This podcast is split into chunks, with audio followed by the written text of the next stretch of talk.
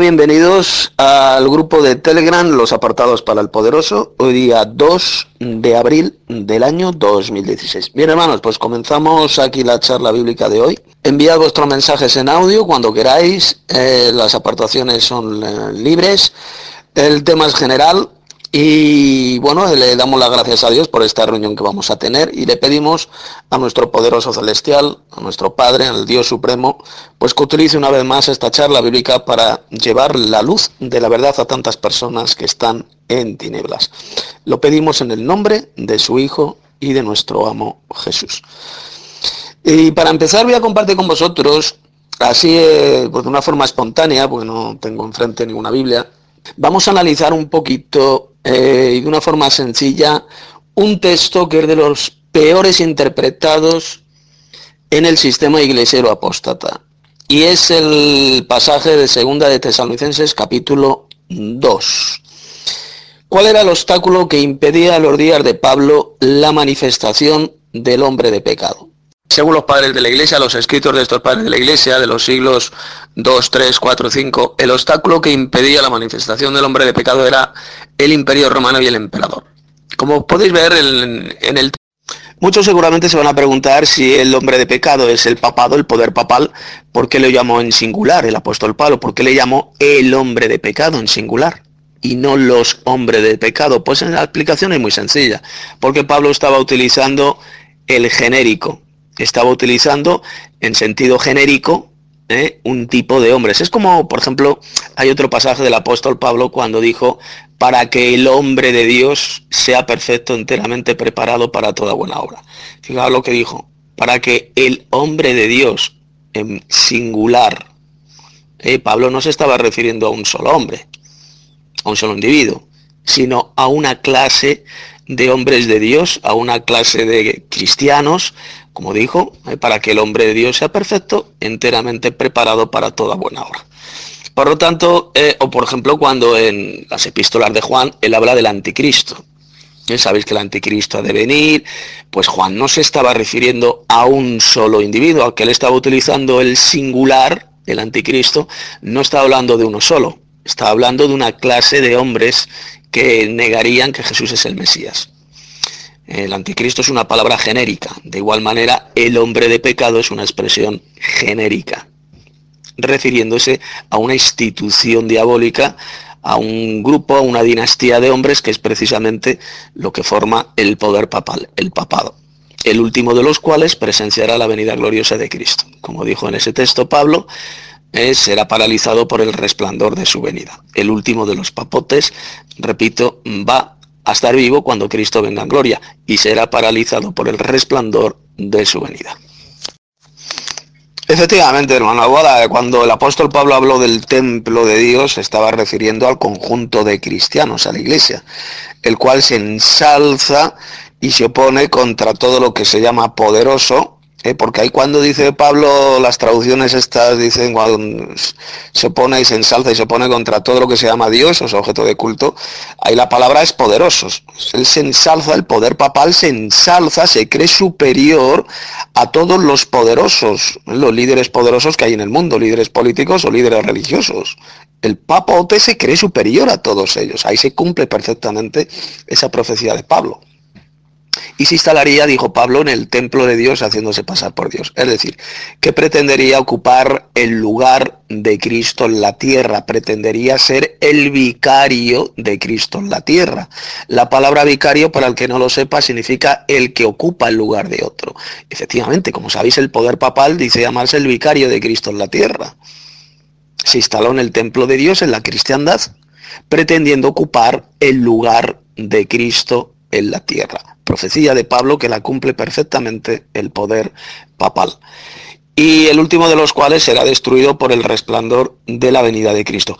Pero, pero también el Nuevo Testamento, especialmente en el libro del Apocalipsis, al templo de Jerusalén también se le llama el templo de Dios. Si leéis ahí en, en el capítulo 11 del Apocalipsis, cuando habla de los dos testigos, eh, habla del templo de Dios, se refiere al templo de Jerusalén pero el templo de Dios no lo midas porque ha sido entregado y tal, y será hollada por los gentiles la ciudad santa durante 1260 días, 42 meses.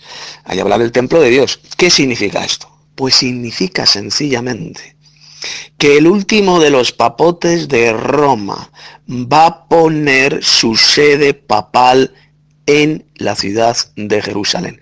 En un nuevo templo reconstruido en Jerusalén, ahí va a estar el nuevo Vaticano, el centro del poder papal al final va a estar en la ciudad de Jerusalén, que eso es precisamente lo que siempre ha buscado el poder papal, lo que siempre ha pretendido el poder papal, poner su sede en Jerusalén. Y eso es lo que predijo el apóstol Pablo, que se instalaría en el templo de Dios y se refiere a las dos cosas, tanto al templo de Dios, que es la iglesia, como también a un nuevo templo reconstruido en Jerusalén.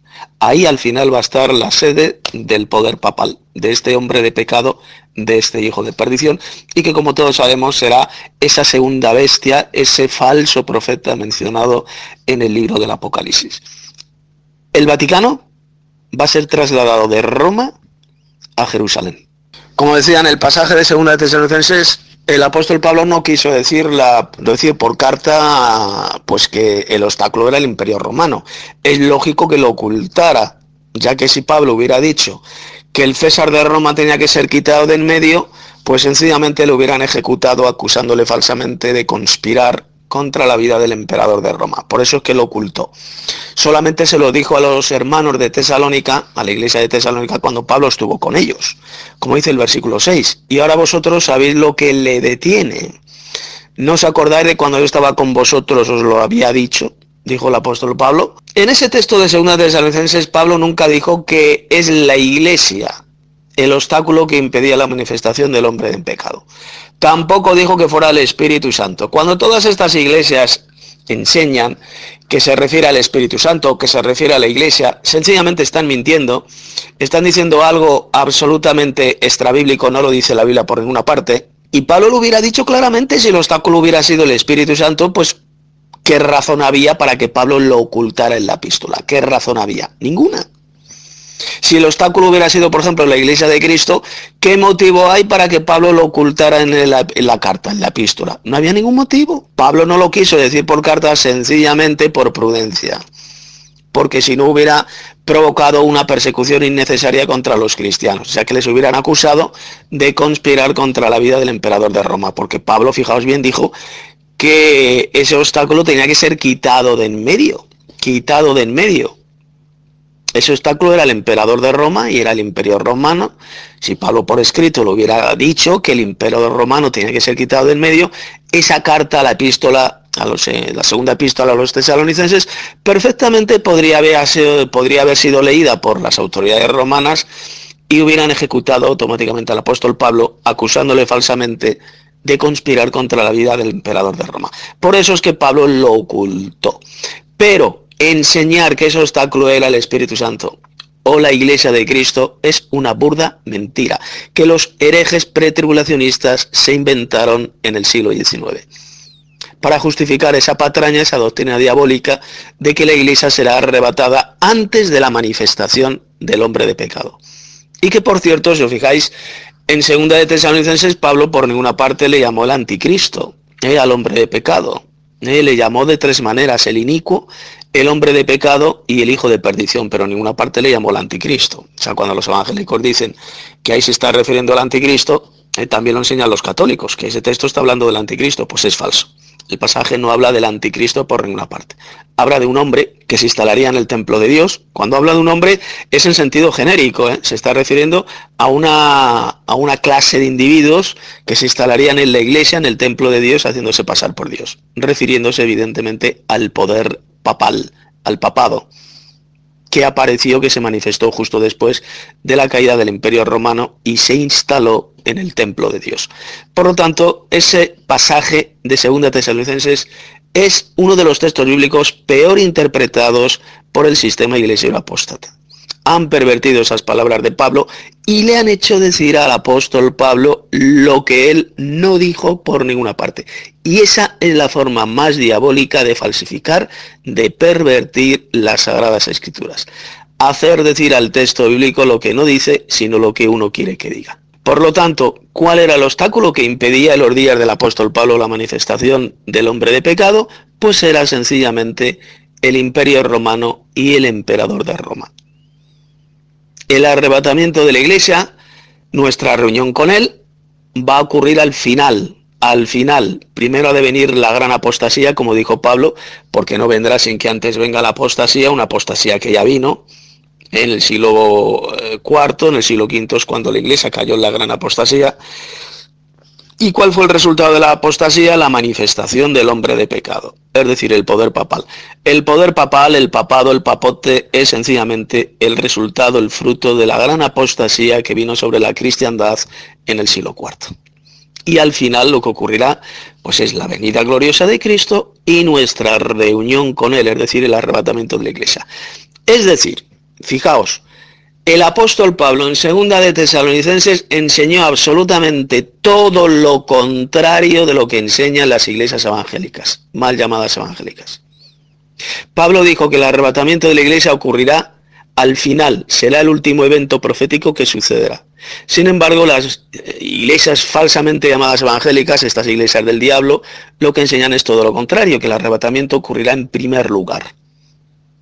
Y sin embargo lo que Pablo enseñó es todo lo contrario, que ocurrirá al final, cuando Cristo venga y es entonces cuando los escogidos, la iglesia, se van a reunir con él.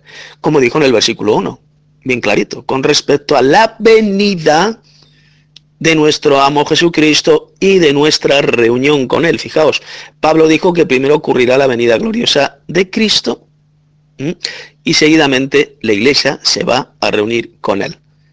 Primero ha de ocurrir la segunda venida de Cristo, que como todos sabemos va a ser después de la tribulación de aquellos días, y no antes de una tribulación de siete años, como falsamente enseñan todas estas iglesias apóstatas mal llamadas evangélicas. Eh, hermano Abada, contestando a tu pregunta, yo estoy convencido que contactan con ángeles de Satanás. Satanás tiene ángeles, ¿eh? el Apocalipsis habla, por ejemplo, de Satanás y de sus ángeles, que son sencillamente extraterrestres, huestes espirituales de maldad en las regiones celestes, como dijo el apóstol Pablo ahí en, Efesios capítulo 6. Eh, por lo tanto, son entidades extraterrestres malvadas, son ángeles al servicio de Satanás. Pues estos extraterrestres son los que contactan con este tipo de personas, pues para dar mensajes que son absolutamente antibíblicos. Eh, por ejemplo, el pollo este, la Star Serán, eh, esta alienígena, que yo creo, estoy convencido que es el mismísimo Satanás, disfrazado como ángel de luz, pues él contacta con personas pues para enviar mensajes y preparar a la humanidad para el, eh, el futuro descenso de Satanás y de sus ángeles a la tierra. Soy Tito Martínez. Bueno, te voy a contestar, hermano Aguada. Pues sin ninguna duda, estoy de acuerdo contigo. es muy probable, muy probable y sería muy factible que este hijo de Satanás, el Bergoglio, el que está en el trono papal, ordenara la destrucción de la síndone de Cristo, de la sábana santa, de la sábana de Cristo. Es muy probable. Eh, no me extrañaría, por supuesto, que, lo, que la ordenara destruir él, o que utilizara mametanos para destruir la síndrome de Cristo. Ya en el año, creo que fue en el año, en el año 2000, eh, hubo un incendio ahí en, Turín, en la capilla donde está guardada la, sábana santa, y estuvo a punto, a punto de ser destruida. Un bombero, pues la rescató, la síndone, y quedó muy poco, faltó muy poco para que fuera quemada, para que fuera destruida. Pues no me extrañaría que algo así volviera a ocurrir y que el papote ¿eh? este hijo de Satanás, pues ordenará la destrucción de esta prueba científica de la muerte y resurrección de Jesús. Pero mira, aunque la sábana santa fuera destruida, fuera quemada, da exactamente igual. No pasa nada. Aunque fuera destruida, como ya se ha estudiado tanto la síndrome, como tenemos todos esos descubrimientos que se han hecho sobre la síndrome, los del Stubb, los de otros muchos científicos, etcétera, etcétera, aunque esta fuera destruida, se seguiría teniendo todos los análisis, todos los descubrimientos que se han hecho sobre ella. No pasaría absolutamente nada si destruyeran, si quemaran la sábana santa de Cristo porque ahí ya la conocemos muy bien, ya se han hecho tantos estudios, tantos descubrimientos sobre ella, que, ahí están, se sabe perfectamente que es auténtica y que envolvió el cuerpo muerto de Jesús y que demuestra que Él murió y que Él resucitó. Ahí están los análisis. O sea que aunque fuera destruida, pues prácticamente pues no daría igual, no se perdería nada porque eh, tenemos ahí ya todos los descubrimientos. Eh, sí, sería destruido el, objeto, lo que es el objeto, lo que es la reliquia, pero ya se ha investigado tanto, se ha estudiado tanto la síndone, que ahí tenemos eh, todas las conclusiones a las que han llegado los científicos. Es decir, que aún seguiría, aunque no existiera la síndone, aunque hubiera sido destruida, fuera destruida por el fuego, pues todos esos análisis, todos esos descubrimientos científicos servirían para que muchas personas creyeran sin ninguna duda en Jesús. Efectivamente, hermano Abogada, daría exacto. Hola hermano, soy Tito Martínez de Madrid, España. Bueno, está escuchando aquí unos cuantos mensajes. Como muy bien lo ha explicado el hermano José Junior, eh, es absolutamente imposible que ese texto de Segunda de Tesalonicenses cuando habla de ese obstáculo que tenía que ser quitado del medio, pues es imposible que se refiera al Espíritu Santo. Ya lo ha explicado el hermano Junior, eh, los santos van a estar en la tierra durante ese periodo de, gran tribulación, cuando la bestia, durante el reinado de la bestia, pues va a hacer la guerra a los santos y los vencerá. Eh, los santos se refiere a los santos de Dios, a los miembros de la iglesia. ¿Cómo se puede ser un santo de Dios sin tener el Espíritu de Dios? La energía del poderoso. Es totalmente imposible por lo tanto la energía del poderoso no se refiere no se refiere a ese obstáculo que será quitado, que sería quitado del medio. Es una doctrina diabólica, estúpida, blasfema, la que enseñan los mal llamados evangélicos, cuando afirman que eh, en ese texto de Segunda de Tesalonicenses Pablo se refería al Espíritu de Dios, eh, al Espíritu Santo. Eso en primer lugar. Segundo lugar, fijaos que en segunda de Tesalonicenses Pablo dijo que ese espíritu, perdón, que ese obstáculo tenía que ser quitado de en medio. Y después se manifestaría el hombre de pecado. Porque hay alguien que la detiene hasta que él a su vez se ha quitado de en medio y se manifieste el hombre de pecado. Bien, la expresión esta de ser quitado de en medio, quitado de en medio, que es muy buena traducción, significa ser muerto. Esta expresión es igual que cuando decimos nosotros, por ejemplo, que yo qué sé, que a fulanito de tal le han quitado del medio. ¿eh? ¿Qué estamos dando a entender? Pues que le han matado, le han eliminado, ¿eh? le han liquidado, le han asesinado, le han matado. Pues eso es lo que significa la expresión quitado del medio. ¿Qué significa esto? Porque cuando los pentecostaloides especialmente, en general los evangélicos, pero también los pentecostaloides enseñan que ese obstáculo es el Espíritu Santo, que según ellos ha de ser quitado de en medio, lo que están enseñando estos evangélicos es una asquerosa, diabólica y espantosa blasfemia. Porque lo que están diciendo es ni más ni menos que el Espíritu de Dios será eliminado, será matado, será muerto. ¿Eh? Porque eso es lo que significa la expresión, lo que significa la expresión quitado del medio. Lo que ellos están diciendo es que el Espíritu de Dios será muerto. Y según ellos entonces es cuando se manifestará el hombre de pecado. Por lo tanto, están cometiendo y diciendo una espantosa blasfemia estos herejes pentecostaloides contra el Dios supremo, contra el Padre Celestial, contra el poderoso celestial. Ya quedado demostrado en esa charla, en esta charla que hemos tenido anoche, pues que ese obstáculo se refería sencillamente al imperio romano y al emperador, al César de Roma, el cual debía ser quitado de medio. Y efectivamente, esa profecía de Pablo se cumplió literalmente.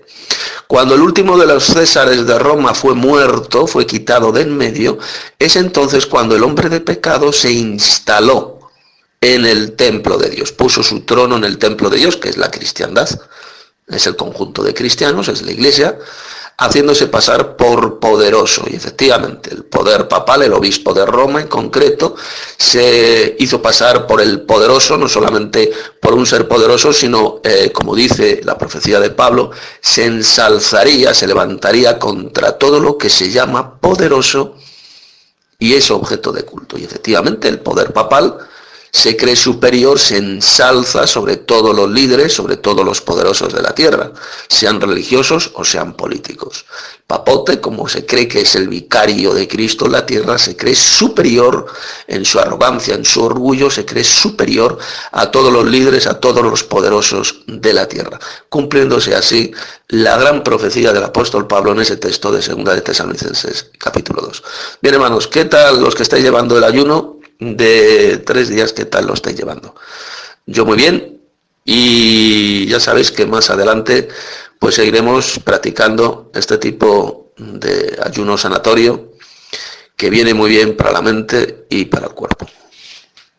Como decía el hermano Aguada, quedaría exactamente igual si destruyen la síndrome de Cristo, la sábana santa. Eso no va a impedir que la siga, que la gente, que mucha gente que buscan pruebas científicas, siguieran eh, pues eh, creyendo en Jesús en gracias a estos descubrimientos científicos sobre la síndrome, aunque la síndrome no existiera. Porque se han hecho tantos y tantos durante tantos años, tantos descubrimientos científicos, tantos análisis a la síndrome, que ya daría de verdad exactamente igual que la síndrome fuera destruida.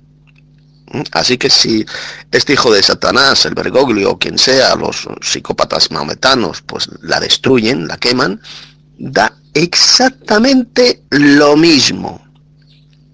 Lo mismo.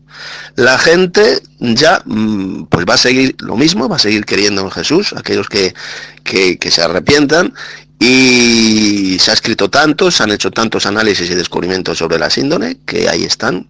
Y eso no va a impedir, y nadie jamás va a poder demostrarlo, que la síndrome pues era, era falsa, porque al contrario, lo que se ha demostrado a lo largo de los años, por medio de descubrimientos científicos, que es totalmente, es totalmente auténtica. Así que da igual si la queman o hacen con ella lo que quieran. Gracias y paz, hermanos, de este foro, a José Juno desde la Florida. Quiero saludar a todos los hermanos. Al día de hoy no, no pude participar. Bueno, ni ayer, porque el trabajo me tenía como un esclavo. Pero bueno, ah, estuve escuchando que Alexander el Evangelista iba a hablar, ah, iba a poner algunas ah, inquietudes que tiene con respecto a, lo que el Espíritu, el Espíritu Santo, y hoy está disponible para, para escuchar y también aportarle lo que yo pueda. Ah, párate, Dios mío, esta perra mía. Gracias, paz, hermanos, de este Santo Foro. quiero saludar a todos desde la Florida, José Junior. Bueno, ah, quiero felicitar al hermano Tito Martínez por esta, la traducción nueva que está haciendo de la Biblia de los Santos. Yo no había visto en realidad ese pasaje de 2 de Corintios 9 así tan claro como lo, lo exponen en todos los versos que él ha traducido de una manera correcta. Y también ah, tampoco me había dado cuenta que se hablaba de semillas, de materia orgánica. Es decir, que todo el Evangelio lo que enseña es que a los santos de la iglesia se ayudaba era con comida. Se ayudaba con comida, se ayudaba con vestido. Y, y vaya, es bueno saber que todas estas cosas están están siendo aclaradas. Y para mí, de verdad, eh, un nuevo conocimiento. Lo voy a seguir compartiendo con más personas por ahí que no conocen el Evangelio. Y nada, también quería eh, decir que esta noche estamos esperando a, Alexander el Evangelista para ver cuáles son las dudas sobre el Espíritu Santo. Y nada, un saludo cordial a todos los hermanos que siempre están activos con Guada, eh, Christopher Leal, etcétera. Y si no menciono alguno es porque en realidad no me acuerdo todos los nombres. Pero, anyway, eh, gracias y paz. Y estaremos por aquí disponibles. También quería, este, bueno, José Junior de la Florida Nuevo, también quería decirles hermanos que no todo el mundo rechaza de que el verdadero Lucifer es el Señor Jesucristo. Yo estaba el día de hoy en mi trabajo y estaba ah, hablándole del Evangelio a una señora que es esposa de un pastor. Así como se lo estoy diciendo, esposa de un pastor iglesiero de eso. Esa señora tiene aproximadamente 62 años y se sentó a hacerme una serie de preguntas, porque estaba hablando de la, de la palabra. Y se sentó a hacerme preguntas y yo le estaba contestando paso por paso, versículo por versículo, y le hacía preguntas yo a ella también. Y ella, hablamos como de 15 o 20 doctrinas diferentes ahí. Y en todas, la señora estaba en acuerdo con lo que dice la Biblia y con lo que yo le estaba enseñando. Es decir, nosotros sí podemos evangelizar y podemos enseñar a la persona por ahí de que el verdadero Lucifer es Jesucristo y no Satanás. Porque hay muchas personas que están en ignorancia y hay algunas personas que en realidad quieren quieren conocer la verdad. Como esa señora, yo le pregunté, señora, ¿usted recibe todo lo que yo le he expuesto el día de hoy con la palabra de Dios? Y ella me dijo, sí, lo recibo. Por ende, yo sé que ella no rechazó, porque también vi que tenía mucho interés en conocer y siempre me hizo preguntas tras preguntas, una tras de la otra. Y me decía, yo no sabía que eso la Biblia lo decía de esa forma. Nunca en mi vida me habían dicho esto y tal cosa. Hablamos de la Trinidad, de que el Espíritu Santo es el Espíritu de Dios. Hablamos también sobre el descenso de Jesús a esas prisiones, a proclamarles la victoria a aquellos ángeles que pecaron en el Génesis 6. Hablamos de que el alma no es inmortal, o sea, es increíble. Eso hubiese sido bueno poderlo en YouTube para que nos gocemos. Pues bien, hermano, bendiciones a todos del Señor. Gracias y paz hermanos de la sala de charlas bíblicas. Hoy nos convertimos en un gimnasio también. Hoy vamos a hacer dieta, vamos a hacer ayuno, vamos a purificarnos. Ah, también en esos días es muy bueno meditar, como dice la palabra que tenemos que meditar en ella de noche. Este, bueno, mi esposa está bien contenta porque ella quería que yo hiciera este ayuno. Yo no lo hacía porque, mm, no sé, tres días sin comer ella hizo 21 días sin comer y como escribí, ella es otra mujer el día de hoy. Entonces estoy bien animado, voy a empezar a las 12 a.m. de la madrugada el viernes, empezando ahí mismo. Cuando termine jueves para viernes voy a empezar. Y bueno, ánimo. Eh, esto es algo que no se habla en las iglesias en ningún sitio todo el mundo habla de no ponerse una falda con pantalón, que la falda larga, etcétera, etcétera. Hablan de la borrachera, pero nunca van a oír un pastor pararse en el púlpito y hablar de la glotonería, ni del Dios vientre, señores. Esto es algo que es por eso que la iglesia de nosotros es única, es única y y es increíble que el día de hoy estoy empezando yo, estoy bien emocionado porque yo lo quería hacer.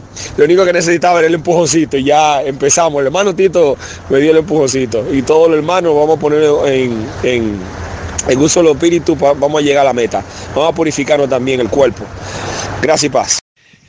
Se me estaba quedando. La señora no cree que Jesucristo viene antes de la tribulación de aquellos días.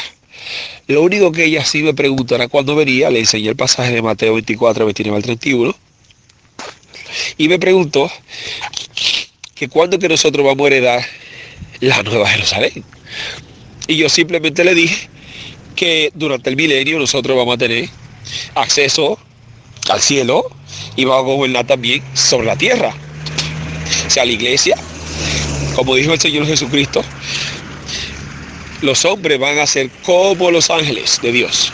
Y los ángeles de Dios en este momento están ministrando para el Señor en el cielo y en la tierra. Entonces, eso fue lo que ella, ella entendió, exactamente lo que yo quería dejar plasmada en la mente de ella, plasmado en la mente de ella. Y esa palabra eh, creo que tuvo fruto. Y bueno, es increíble que tanta cosa que nosotros hablamos ahí en ese momento, esa señora nunca me refutó, una señora que estuve estudiando en esos eh, institutos teológicos mentirosos que tiene, donde el 99.9% de las cosas que enseña son falsas o mezcladas con la verdad. Y wow, me impresionó mucho a compartir en ese momento. Duramos como dos horas hablando.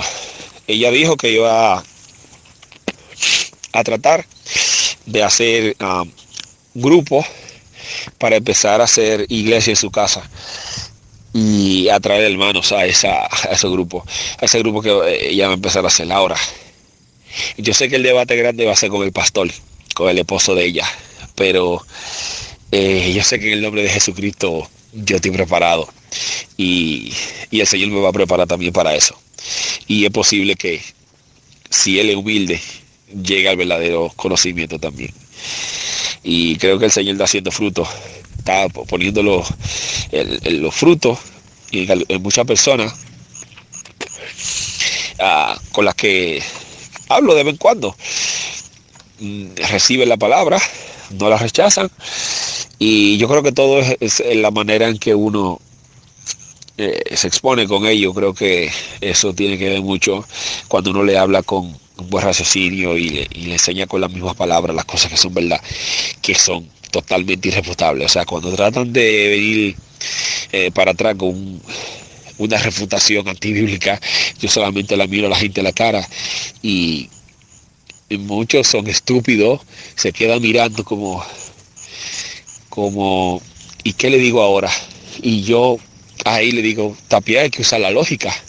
O sea, nosotros tenemos que estudiar, eh, mirar la cosa a la luz del, eh, por medio del espíritu, pero también hay muchas cosas que hay que usar la lógica y el cerebro para pensar y discernirla. Y en ese momento en que es el que entra cuando, cuando ellos no pueden decir otra cosa que un disparate y lo que hacen es quedarse callados y recibir la verdad. Así es, hermano, así es que estamos nosotros, por aquí de este lado, desde la Florida. José Junior. Así pasa, hermanos. José Junior desde la Florida. Aquí con un poco de hambre, pero llevando a cabo lo, lo prometido de las 72 horas en el ayuno.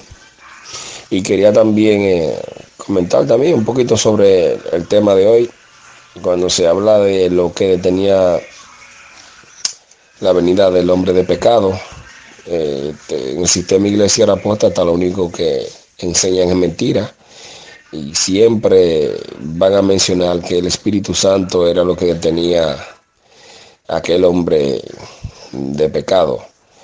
Pero cuando se estudia la Biblia y se lee en ese pasaje no se encuentra por ninguna parte nada con referencia al Espíritu Santo. Inclusive el Espíritu Santo no puede irse de la tierra porque los santos van a estar aquí durante la tribulación. O sea, cómo Dios va a convencer de pecado a los hombres si el Espíritu Santo, Él los recoge de toda la faz de la tierra. El diablo haría de la suya en totalidad. Entonces es totalmente contradictorio decir que el Espíritu Santo se va de la tierra cuando aquí los santos estarán pasando por la tribulación. Leemos en Apocalipsis. Bondad y merecida el poderoso y la paz del amo sea para todos, hermanos. Uh, por aquí, José Junior de la Florida, tengo ya aproximadamente 11 horas con la dieta o con la, el ayuno. Este, nada, todo normal, todo bien. Me, con, el, con respecto al, al tema que hablan de, de darle primero la ayuda a los santos. Me acuerdo una vez de en una iglesia un pastor dijo que el hijo había matado, un hijo que tenía normal, un pastor en Santo Domingo, mató a una persona. Y la familia de esa persona, del muerto, en represalia, fueron y quemaron la iglesia y casi le quema la casa al pastor. Me acuerdo que en, aquí en este, de este lado se juntaron todos los pastores, el congreso y eso, hicieron una junta para enviarle dinero a ese pastor para que levantara su casa y que levantara su casa primero. O sea, un edificio nuevo para ese pastor. y la casa de él quedó por la mitad quemada, pero la iglesia donde ellos se congregaban quedó también uh, destruida porque la otra familia tomó represalia de esa forma. Ahora bien, ¿por qué en esas iglesias siempre están haciendo ese tipo de, de organización para ayudar a los pastores? Eh, supuestamente de ese modo hacer una casa para el pastor. Este, yo no, yo no concibo eso. Yo no concibo eso, eso de, de estar gastando el dinero en edificio, comprarle vehículo al pastor y, y etcétera. Inclusive con la misma experiencia que tuve de la señora que iba a comprar uno de los equipos que nosotros tenemos la compañía y dijo que la, la iglesia pagaba la mitad. O sea, hay que tener mucho cuidado, hermano. Hermanos, si los que están escuchando aquí, si todavía son parte de ese sistema iglesiero, uh, salgan de ahí y piden oración que Dios le dé la guía y con estos audios y estos estudios yo espero que, se instruyan un poco más y puedan salir de esa, eh, de esa, esa mentira. es muy es muy triste hoy por ahí como, como hay tantas personas supuestamente ayudando a otros y lo que están haciendo y viviendo de, la costa del dinero de los, de los demás. Así mismo me acuerdo que el hermano Tito tuvo ah, un enfrentamiento, creo que fue verbal o, o por carta, algo así, con una, una iglesia que se llama eh, Remar de Miguel Díez, que se estaba robando todo el dinero de aquellas personas que eran eh, drogaditos, etcétera. Y por ahí hay muchas organizaciones así, lo que pasa que hay muchas personas que quieren hacer el bien, pero no saben, no saben cómo. Y nosotros los santos lo que hacemos el bien primero al, próximo, a la persona que tenemos más cerca, que es al, al, hermano de la fe. Y después, como dice la palabra, hagamos el bien a todos, podemos ayudar de una forma sabia a, las otras personas que están necesitados. Bien, eso es un poquito de lo que quería aportar y nada, sigan en pie con, la, con el ayuno, hermanos, y sigan hasta el final, vamos hasta la meta, son tres días y tres noches. Gracias y paz. Muy bien, José Junior desde la Florida de nuevo. Pues bien, Apocalipsis 13, 7 dice que la guerra le hará la bestia le hará la guerra a los santos y esos santos son la iglesia. Así también dice el versículo 13 de Apocalipsis, el versículo 10, eh, si Apocalipsis 13, 10 dice que quien sea llevado a cautiverio, a cautiverio va, y quien sea muerta espada, a espada morirá. He aquí la paciencia y la fe de los santos. Entonces, si todos los cristianos, todos los hijos de Dios son sellados con el Espíritu Santo, ¿cómo el Espíritu Santo se va a ir de la tierra? Eh, lo que ellos argumentan. El Espíritu Santo un sello que está con los hijos de Dios, donde quiera que van. Inclusive la Biblia dice que eh, vendrá una hora de la prueba y Dios nos librará de esa hora de la prueba, porque eh, no nos sellaremos, no nos pondremos ese, sello de la bestia ni esa marca, ni adoraremos su imagen, porque todos nosotros tendremos el testimonio de Cristo, como lo dice en Apocalipsis 12. Eh, en, ese, en ese capítulo se menciona que el dragón o Satanás eh, quiso hacer la guerra a los santos y perdón, a Israel y destruirlo y se devolvió en contra de lo que guardan los mandamientos del testimonio de Cristo, o sea, los cristianos. Es imposible entonces que el Espíritu Santo sea aquello que detenía al hombre de pecado, sino, como lo han, dicho los hermanos, es el, imperio romano en aquel tiempo. Y como dice el hermano Tito, no hay ninguna, nada que pueda, que, pueda hacer sino ah, el imperio, el imperio romano. Gracias y paz, hermanos. ¿Qué tal, hermano? Ahora que están en el ayuno, les quiero leer un, escrito que encontré sobre el apóstol Pablo. Ah, fíjense que muchas personas critican a Pablo, sobre todo el mirandismo. El mirandismo usó a Pablo como un, elemento importante para atacar a, la doctrina cristiana y para torcerla. Ellos usaron el ministerio de Pablo y su forma de, profetizar muy particular eh, debido a la personalidad que tenía este profeta. Y eh, muchos otros cristianos han criticado a Pablo, incluso lo han acusado de ser un, un apóstol que devarió el cristianismo en cierto sentido. Pero el problema de, de, Pablo es que era un poco autoritario, pues se puede decir. Ah, pienso que, pero bueno, no se le puede tampoco criticar. Era, un hombre que tenía una personalidad muy fuerte.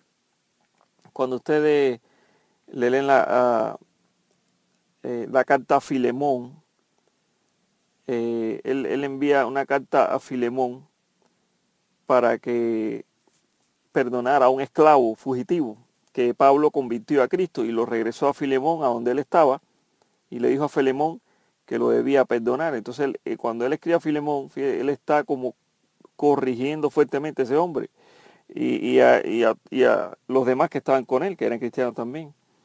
Ahora Pablo le está enviando a este esclavo fugitivo que se había convertido en cristiano, y, eh, pero sin embargo él había ayudado a Pablo en su ministerio y Pablo lo amaba como un hermano. Y por tanto Filemón, bajo la ley, tenía todo el derecho de exigir un castigo, pero eh, Pablo le exigió perdón para este eh, trabajador o esclavo que, se había escapado. Entonces, este, cuando Pablo también dice a los Corintios, he trabajado con más tesón que cualquier otro de los apóstoles en 1 Corintios 5.10, eh, te das cuenta que él, dice, se compara con los demás. Y eh, pues esto, esto muestra una persona bastante fuerte en muchos sentidos. Muchas personas amenazaban con destruir su ministerio de Pablo, según dice él en 2 Corintios 12, del 11 al 13, y él necesitaba defender sus propias credenciales. Eh, y cuando lo hacía se, decía, a sí mismo que se sentía como un tonto mientras lo hacía, porque consideraba que no era eh, necesario. Ahora, eh, cuando avanzas en el conocimiento del trabajo de Pablo, te das cuenta de que era una persona de gran ah, voluntad, tenía un altísimo intelecto, se enfrentó a teólogos judíos, se enfrentó a filósofos griegos, de su época y por tanto era un hombre valiente cuando te vas a enfrentar a, fariseos y una serie de, personas que tenían liderazgo eh, religioso, eh, te das cuenta que era un hombre valiente, tenía valentía, perseverancia y dedicación. En el relato de Lucas, en el misterio de los hechos de los apóstoles, se muestra su, su ministerio de esta manera. Dice, cinco veces recibí de los judíos los 39 azotes. Cinco veces los 39 azotes. Tres veces me golpearon con varas. Una vez me apedrearon. Tres veces naufragué. Pasé un día y una noche como náufrago en alta mar. Mi vida ha sido un continuo ir y venir de un sitio a otro, en peligros de ríos, peligros de bandidos, peligros de parte de mis compatriotas, peligros en manos de los gentiles, peligros en la ciudad, peligros en el campo, peligros en el mar y peligros de parte de falsos hermanos. He pasado muchos trabajos y fatigas y muchas veces me he quedado sin dormir, he sufrido hambre y sed y muchas veces me he quedado en ayunas. He sufrido frío y desnudez y como si fuera poco, cada día pesa sobre mí la preocupación por todas las iglesias. Aún así, aunque este hombre tenía todas estas eh, sufrimientos que menciona en 2 de Corintios 11, 24 y 28, aún así seguía él con preocupación y perseverancia por la fe que mantuvieran todas las iglesias. Por supuesto que aunque él tenía desacuerdos con los otros profetas, con Pedro, y con, los, y con otros dos que apenas se podían ver cara a cara porque tenían demasiadas este, eh, discrepancias porque Pablo era demasiado, un poco dominante se puede decir. Eh, ellos acordaron que estaban predicando la misma fe. Eh, ellos no, no fueron a la contra Pablo y no porque Pablo fuera fuerte, sino porque realmente estaban predicando eh, la misma fe. Nada más que Pablo era un poco difícil de tolerar para personas que también eh, desean ser, hacer a, su voluntad, hombres que desean vivir según su propio entendimiento, según su propia apreciación de lo que deben hacer. Entonces cuando encuentra un hombre que le exige, exige perseverancia, exige trabajo, exige tener fe en la palabra, entonces esto es un poco pesado para cualquiera, porque, porque así es, es una persona demasiado exigente. Entonces, esto era lo que pasaba con este hombre. Entonces, ¿quiénes somos nosotros para criticar a este hombre? Pues muchas personas critican a este profeta por los desacuerdos que tuvieron, pero los acuerdos que, desacuerdos que tenían era por la perseverancia que, este, que tenía este hombre y tenía un compromiso y un amor por el Señor Jesús también incomparable. Entonces, este, como pueden ver, hermano, este hombre tuvo también ayunos. Eh, no sé si en algún lugar se muestran los ayunos que hizo Pablo. Muchas veces fueron porque no había nada de comer. Pero el Señor Jesucristo ah, manda ayunar y el ayuno también fue usado de muchas maneras. Y aunque Jesucristo mencionó que el ayuno era importante, eh, yo considero que es un arma fuerte para, para la batalla espiritual, hermano. Y Padre nuestro que estás en los cielos, Señor, te pido por las personas que están necesitadas, que puedan recibir ayuda y que les llegue lo más pronto posible, en nombre de tu Jesucristo. Amén, Señor, y permítanos ayudarlos en lo que podamos, Señor. los hermanos que están en ayuna, que oren por ellos también y pues, que puedan recibir la ayuda lo más pronto posible. En nombre de Jesucristo, Señor, te lo pedimos. Amén. ¿Qué tal, hermanos? Les voy a comentar ah, temas de salud, ahorita que van a ser ah, eh, ayuno. El ayuno es muy importante, hermano. Qué bueno que han tomado esta decisión. El ayuno y la oración es importante. Hacer oración, hacer ayuno. En la Biblia aparece muchas veces. Ahí pueden encontrarlo, se hacen una búsqueda. Eh, quiero decirles que el cuerpo, comentarles que el cuerpo físico, ah, los doctores observan el cuerpo físico y sus signos vitales de muchas maneras. Y nosotros como ah, individuos tenemos la responsabilidad de observar nuestro cuerpo físico. El cuerpo físico se observa así como se observa un carro, un auto, ah, por medio de los signos vitales. Los signos vitales son muchos. Los ojos, las pupilas son signos vitales, el corazón es un signo vital el, ritmo cardíaco. Ah, los líquidos del, cuerpo, la piel, las uñas, son signos eh, que muestran la salud del cuerpo y muestran si hay algún problema se refleja en estos diferentes áreas del cuerpo, estos diferentes tejidos. Por ejemplo, podemos hablar de las heces. Las heces tienen una textura regular y un olor regular y tienen color también que demuestra cómo va el sistema digestivo. Muchas veces estas cosas no son conocidas por las personas comunes que no, que no están relacionadas con el área de la medicina, pero si podemos observar estos signos podemos saber qué salud tenemos. Por ejemplo, eh, en la orina, la orina que está naranja es una orina que muestra concentración, muestra una alta concentración, que significa que hay poca agua y que hay muchas toxinas. cuando la orina está amarilla, eh, significa que se está tomando un poco más agua y cuando está transparente y clara, significa que están funcionando bien los riñones y que el cuerpo está suficientemente hidratado, que tiene agua suficiente y por tanto eh, está funcionando bien el sistema urinario, los riñones, eh, el hígado, todas este, estas partes del sistema urinario. por ejemplo, se puede saber que el cáncer tiene también eh, una relación con el carácter, tiene, relación, tiene relación con conflictos emocionales que ha vivido la persona. Muchísimas personas que han vivido etapas de conflictos emocionales muy, muy fuertes han desarrollado cáncer. Y esto tal vez eh, me recuerda cuando el Señor dice que lo malo es lo que sale del hombre, no lo que entra al hombre, porque del corazón del hombre salen los odios, las pasiones, las los malos pensamientos y todas estas cosas que tenemos que estar alerta y observarlos también. Eh, también les puedo leer que el cáncer se puede enfrentar de forma holística, eh, según la conferencia que dio el doctor Alberto Martí Bosch. Eh, ustedes pueden leer sobre esto en internet. También soluciones hacia el cáncer fueron presentadas en forma alternativa por el doctor Gerson.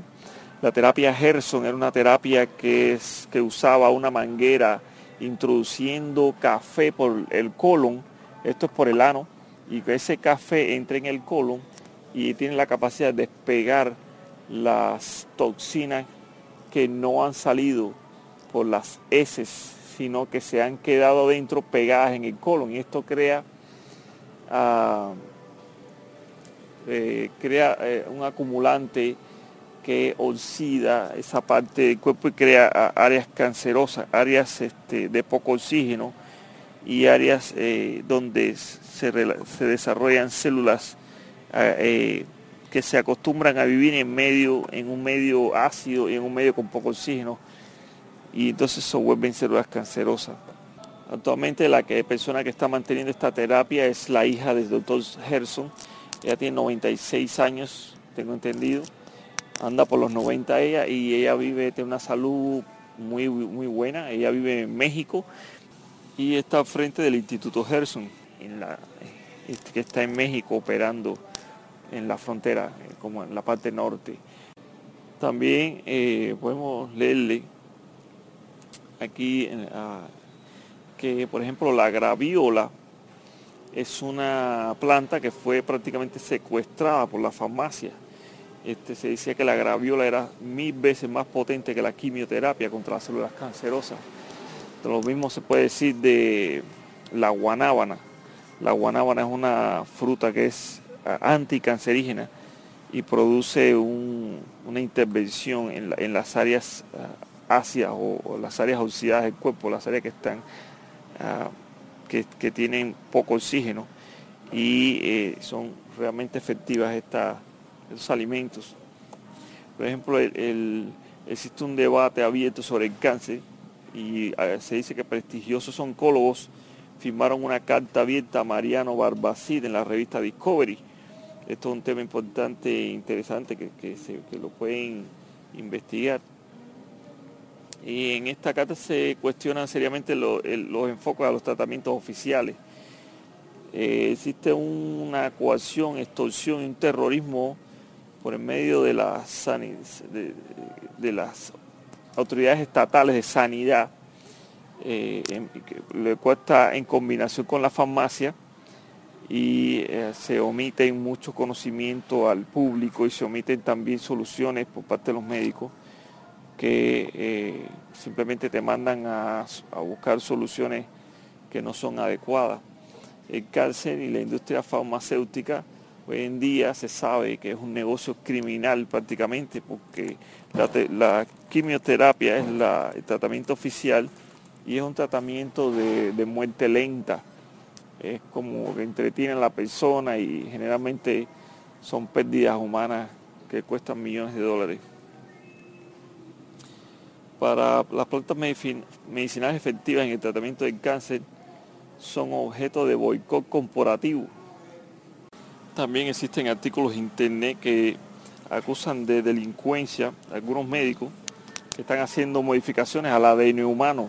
El objetivo es crear seres humanos modificados con ciertos intereses militares, intereses de, ah, para crear ciertos individuos manipulables o ciertos individuos resistentes a, ciertos eh, environment, a ciertos ah, medios como la guerra, o individuos ah, tipo ah, cazador, tipo militar.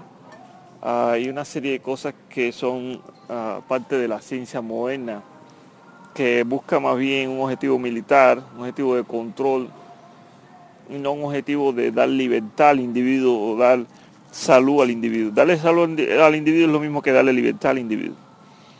Eh, se puede decir que esto es así, pero los sistemas de hoy en día buscan control, no buscan otorgarte ningún tipo de libertad. Ah, si existe algún ah, sistema que otorgue libertad, pues es, estos son los sistemas que se conocen. son los sistemas de, salud oncológica, salud, de salud alternativa, con medicinas alternativas que son los que han promovido la salud. Se, han escrito artículos sobre la nueva medicina germánica.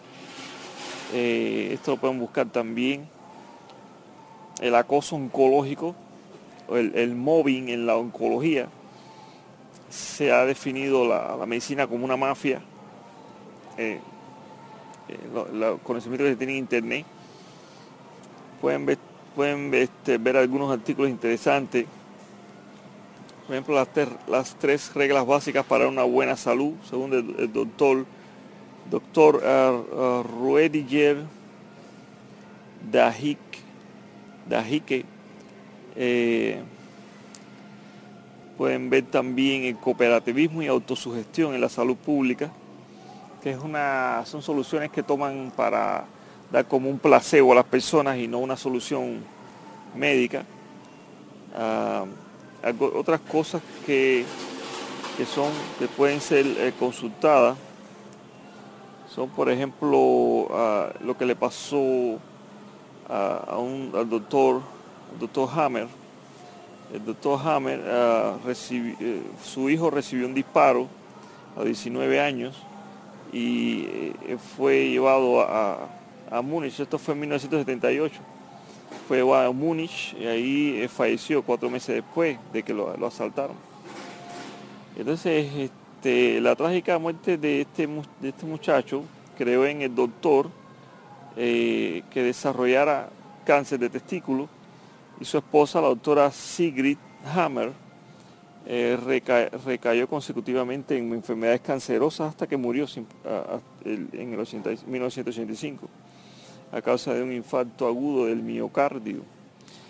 Entonces, este, en la muerte de, su hijo, eh, el señor desarrolló varios cánceres y, entonces este señor Hammer es un doctor alemán, que esta es la llamada medicina germánica, desarrolló una investigación y eh, entiende la relación que hay entre su actitud personal entre sus emociones, sus conflictos emocionales con, la, enfermedad del cáncer. Entonces, este, la, soledad se apartó de la vida, se apartó de la actividad diaria. Esto le voy a desarrollar un carácter y una personalidad antisocial y un poco eh, negativa en contra de la sociedad. Ah, entonces este doctor eh, hizo algunos esquemas sobre el cerebro, la emoción y la relación con algunos órganos. Y este, creo que llamó un sistema ontogénico de las enfermedades que sugiere que las células cancerígenas de un tumor primario viajan a través del torrente sanguíneo y el sistema linfático a otras partes del cuerpo donde producen el crecimiento de un nuevo sitio de acuerdo a cinco leyes biológicas. Y otra serie de investigaciones más que hizo el doctor ah, ah, por el dolor de perder a su hijo. Pero ¿qué, pasa con, la, con el odio, hermano? Algunos eh, hijos eh, son perdidos por causa de accidentes o por causas X, pero otros hijos, por ejemplo, son bien sanos, son bastante sanos, y sin embargo crean una situación de odio hacia sus padres porque quieren quedarse con sus casas, quieren quedarse con sus propiedades, quieren que el padre se muera, la madre se muera para ellos poder este, disfrutar de su herencia o de su, lo que les van a dejar y una serie de cosas que crean una situación desagradable en los padres, le crea amargura a los padres y esto es una forma de asesinar a sus padres, creándole amargura a sus padres, creándole un dolor emocional fuerte eh, prácticamente es como si los estuvieran matando.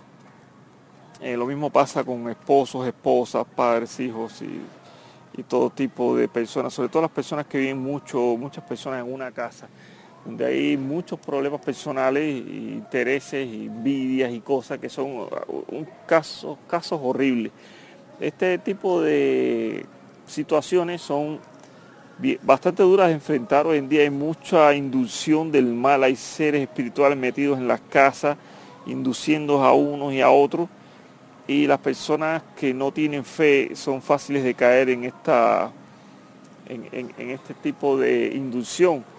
Y esto, eh, las personas que no están alerta, pues son víctimas de estas circunstancias y caen en la inducción del mal. Entonces ah, se recomienda, según la Biblia, una serie de actividades de, vigilia, actividades de estar alerta, de hacer oración, hacer ayuno, ah, practicar el amor, el desprendimiento, eh, practicar el dar, el regalar, el desprenderse de ciertas cosas y priorizar cosas que son más importantes que las, cosas materiales. Y bueno, estas son algunas de las cosas que quería leerles, hermano. Y les exhorto que sí tomen acción y hagan lo que se han propuesto. Y les deseo éxito. Ah, ahorita no los puedo acompañar porque tengo yo que trabajar, pero eh, les compartiré mi experiencia más adelante. Amén, ¿Qué tal, Aguada? Bendiciones y paz, hermano, ah, de Dios y de nuestro Señor Jesucristo. Eh, si te voy a responder, yo le he escuchado algunos uh, scholars que son eruditos que hablan de este, son de políticos, analistas políticos. Uh, te puedo citar algunos nombres de aquí de Estados Unidos que han mencionado a este señor, eh, el nuevo papa, y dicen que él es un papa progresista, tiene ideas progresistas él no está en pro de la libertad y de la independencia de los individuos, está en pro de, los de procesos, regulaciones, de, sistemas, sistemas de control por las cosas que dice. Eh, él, se expresa a favor de la ah, de los grupos, de la migración y ciertas cosas, pero estas migraciones tienen ah, un trasfondo que, que mucha gente sabe lo que es son, trasfondos de agitación social eh, para crear caos en alguna sociedad. Ya está pasando en Alemania, en Alemania está pasando en, Francia, está pasando en, varios lados del mundo. O sea, son lo que se quiere crear es un sistema de caos. Ah, ah, y, este hombre apoya todo esto. Él dice que sí, que somos que los cristianos tenemos que ser buenos haciendo estas cosas, pero una cosa es ser bueno, otra cosa es ser tonto. Entonces, eh, por ejemplo, este señor fue acusado de colaborar con la dictadura militar en Argentina. Eh, eh, sobre todo después de declarar hace como hace unos años como testigo en el juicio de la Escuela Mecánica de la Armada en el ESMA, le dicen así, y supuestamente relató, delató la protección de sacerdotes jesuitas desaparecidos ahí en la, Escuela Mecánica de la Armada. Eh, este señor, él es un jesuita de alto grado en Argentina.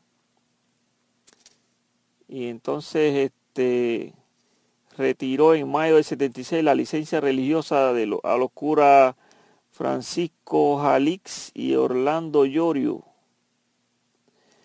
son dos subordinados suyos en la compañía de Jesús que habían adoptado una posición activista en la defensa de los derechos de los pobres. ¿Por qué hizo esto? Bueno, porque los pobres, eh, según el nuevo orden mundial, deben morir. Eh, es para que enferman y mueren. Es para dejar, de alguna manera tiene que morir un pobre. Pero los que siempre, aquí en Estados Unidos, en muchos lugares se ha prohibido ayuda a los pobres. Hay gente que se dedica, a, le gusta ayudar a los pobres. Y de hecho, eh, eh, los cristianos principalmente. Y esto, organizaciones este, nuevos del mundial, como son el gobierno de Estados Unidos y algunas, este, e, ellos están en contra de que se ayude a los pobres. Y entonces este Papa evidentemente apoya todas estas cosas, por eso vino a reunirse aquí, eh, apoya este, estos marionetas de no orden mundial. Eh, no, es un señor bueno como aparenta, él usa el cristianismo, pero él es una, es una persona que apenas menciona a Cristo, apenas menciona a la Biblia. Se supone que un cristiano debe hablar de la Biblia todo el tiempo, el Señor Jesucristo. Entonces este, este hombre es un, más bien un colaborador del sistema anticristiano que eh, promueve la homosexualidad y una serie de cosas que son anticristianos. Yo, yo considero que este, este Papa, eh, como a muchos jesuitas, eh, son parte de un sistema que se ha infiltrado en todos lados, se infiltra en los gobiernos, en las iglesias, en, el cristianismo, en todos lados se ha infiltrado.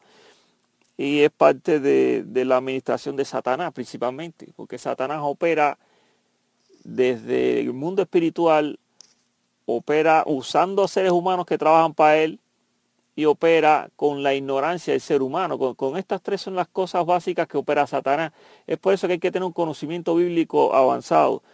Eh, si él está, si este papa está a favor de la destrucción, está tratando la, destrucción de alguna de evidencias como arqueológica o lo que sea, yo no lo dudo. Por ejemplo, hace poco se estuvieron destruyendo eh, eh, hallazgos sumerios por los grupos estos del ICI. Entonces, si el ICI lo que quiere es poder ah, eh, militar, ¿para qué atacar un hallazgo arqueológico? Esto es para destruir evidencia. Muchos de estos hallazgos arqueológicos sumerios eh, lo que demuestran es la veracidad de las escrituras bíblicas. Si, si, se, si se permite el avance en la escritura, en la en el conocimiento sumerio, acadio y este ugarítico como ha estado pasando hasta ahora, lo que se hace es que se confirma la historia bíblica. Esto es lo que ha estado pasando.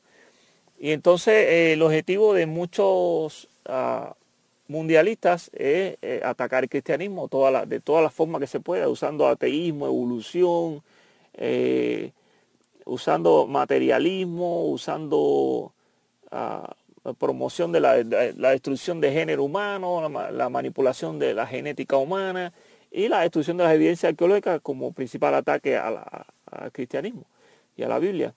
Es por esto que yo, creo que sí, es muy posible lo que, lo que está diciendo, hermano.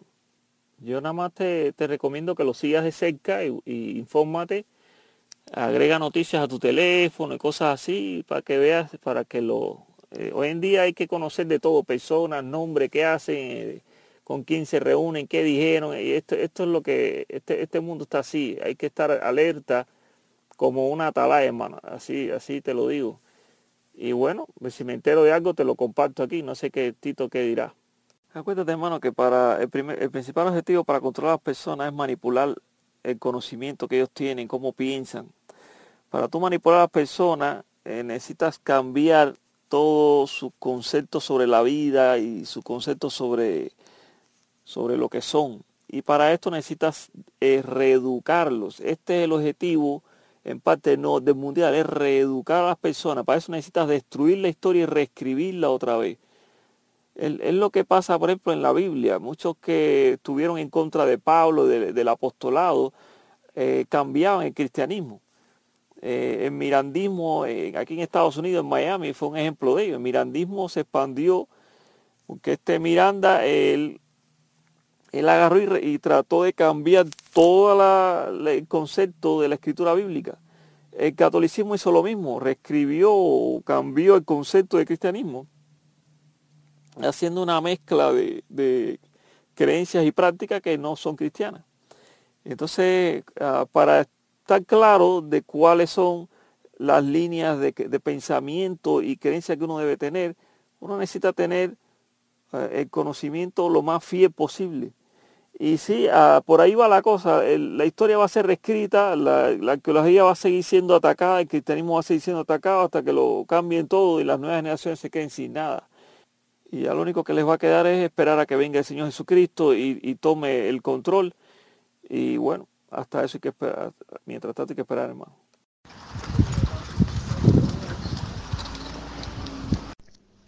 es el típico de paposos que generalmente el Observatorio Romano, que es el órgano oficial del Vaticano, pues les da dinerito, generalmente esta clase de gente, les da mucho dinerito para, vamos a intentar meter a alguien que sepa bastante, para que a, las personas que por norma general son gente que conoce poco de la Biblia o nada o poco, pues les coman el coquito y eh, metan ahí teniendo en cuenta lo tan desacreditada que está la iglesia paposa en esta época. eh, estaría muy bien a ver si se atreve a debatir aquí con nosotros, este paposo zampahostias idólatra. Mm, no creo. Recordar que hace tiempo un paposo zampahostias eh, estuvo aquí en la sala, no era esta, era la que teníamos antes de, WhatsApp, y cuando le dijo que Tito que quería debatir con él, enseguida se, acobardó. Generalmente es lo que suelen hacer con la gente que ellos saben que saben más que ellos de la Biblia. Eh, me comenta el hermano Tito que eh, si sabes la dirección email de este sujeto, de este paposo llamado Semper Fiat, pues que, que le invites a, aquí, al grupo de Telegram, a debatir sobre la misa paposa, que estaríamos encantados de ello. Bueno, creo que no me, creo que no me vio. Y lo digo, hermano Tito, por los comentarios que estoy viendo de paposos, ni más ni menos, que lo critican eh, por bloquear a aquellas personas que piden un segundo debate o aquellas personas que están más preparadas que él y que lo sabe. Eh, por eso creo que es menester que, sea él quien venga a debatir aquí, no que nosotros vayamos a, a, su, a su círculo a, de, a debatir. Fijaros que un tal Juan Murillo dijo lo siguiente, católico a muerte, paposo a muerte, dice, no me gustan algunas actitudes de Semper Fiat, en especial la de las retóricas que él pone a la gente o si no la bloquea. En el debate con un evangeloco, ¿eh? lo, el evangeloco lo digo yo, eh, no hace para nada apologética y él piensa que la hace, la hizo muy mal basa mucho su argumentación en buscar que el pobre pastor más perdido que el hijo de la llorona se equivocara y lo hacía con preguntas con inferencias. Y luego hay otra paposa que también dice, y también es católica y dice una cosa parecida. es así, sí, sí. Efectivamente, y estuve viendo que incluso el sujeto este, el, el, el, el, el evangélico y el otro el paposo, se tratan de hermanos, de hermanos, el paposo, no me acuerdo ahora cómo se llama, lo trata del hermano tal, hermanos, se tratan de hermanos, evidentemente, porque los demonios entre sí también son hermanos. Y esto demuestra la poca cabeza que tiene el paposo este. ¿Cómo va a ser hermano de un señor que rechaza doctrinas que según el concilio de Trento y según los concilios ecuménicos del papismo son parte imprescindible de la fe católica. ¿Cómo trata de hermanos? Demuestra que como Satanás le ha destrozado la mente a esta gente, les ha jamadura, les ha jamado totalmente el coco. Sí, así es. y ahí, ¿qué pasa? Que es que es ridículo comparten comparten las mismas babosadas, entonces pues los dos están contentitos, ¿no? Son hermanitos, pues están contentitos, comparten las mismas babosadas, comparten la doctrina satánica de la inmortalidad del alma, comparten la doctrina de los sufrimientos eternos en el infierno, comparten la doctrina del Dios que tiene tres cabezas, que una se llama Padre, otra Hijo y otra Espíritu Santo, y hablan entre sí, una dice a otra, eh tú, Padre, yo soy una cabeza, y mira, Entonces comparten esas cosas, pues están contentitos entre ellos hacen el su normal. No, por ejemplo, el, paposo le dice, no, no, el, el, Dios trino es una cabeza se llama Padre, otra cabeza se llama Hijo y la otra cabecita es el Espíritu Santo. Y la cabecita del Espíritu Santo dice, eh, hijo, ¿qué tal estás? Somos el mismo, ya sabes. Y dice el evangélico, no, no, es como el huevo que está compuesto por la clara la casca y la yema. Ah, no, no, no, pero no, no, no es así, son tres cabezas. Igual lo borré sin querer, el, o si me puedes matizar los versículos, pues mucho mejor. Sin, porque creo que debí borrarlo para, para dejar espacio, pues igual sin querer lo debí borrar. Bueno, sus pasajes son importantísimos, impresionantes, y agradezco al hermano Tito que, los haya traído a colación, porque realmente no tienen nada que ver con el diezmo monetario iglesiero. Eh, estos textos pues he de tenerlos en cuenta y he de matizarlos, el, tema eh, aparte de tenerlos en otras también versiones de papel y también tenerlos en cuenta en esta versión del hermano Tito del Nuevo Testamento, porque es muy importante a la hora de, contrariar, de desmontar las afirmaciones del, del falsario sistema iglesiero de, de tratar de quitarle dinero a la gente. Bueno, es un madero de tormento porque se atormenta. La persona está siendo atormentada físicamente. No está ahí gozándose el Espíritu Santo. ¿Cuáles son las, las dudas o la duda exactamente con respecto al Espíritu Santo que tiene el hermano mm, Alexandre Evangelista eh, sobre el tema de lo que dice este iglesia apóstata, que el Espíritu Santo es una tercera persona divina? El dios Horus era una triada con Isis y Osiris. Entonces, ¿cómo no hablan también de Trinidad? De que Jesús es una trinidad. A ver si este hijo de Satanás, que ya siempre fue un hijo de Satanás, ¿eh? siempre, nunca fue hermano. Alguien que luego dice eso es nunca fue hermano. Em, nos explica cómo entonces los autores no testamentarios no plagiaron ese concepto del trinitarismo, porque Isis, Osiris y Horus era una triada, es decir, era una trinidad. Mm, eso ya pulveriza por completo la subnormalada esa. Y además que está comprobado, está demostrado que una leyenda necesita como mínimo 100 años en desarrollarse. Los textos apócrifos están llenos de motivos legendarios y exageraciones, porque son obras del siglo II, cuando hacía muchas décadas que no había testigos presenciales de los hechos y que por tanto podían exagerar perfectamente. Pero las obras neotestamentarias son muy antiguas, no solamente son del siglo I, sino que son muy antiguas. Eh, se ha demostrado recientemente, hay información, probablemente este sujeto conozca esa información, pero hace como que no la conoce porque es un ejemplo del diablo, que demuestra que estos textos se escribieron sin duda antes, antes de la destrucción de Jerusalén por el general Tito Vespasiano en el año 70. Incluso algunas de ellas, como la, narración de Leví, de Mateo, fue escrita, tal y como lo arrojan luz las pruebas manuscritas recientes, hacia inicios o mediados de la década de los 40 del siglo I, lo sumo 10-15 años después de la crucifixión.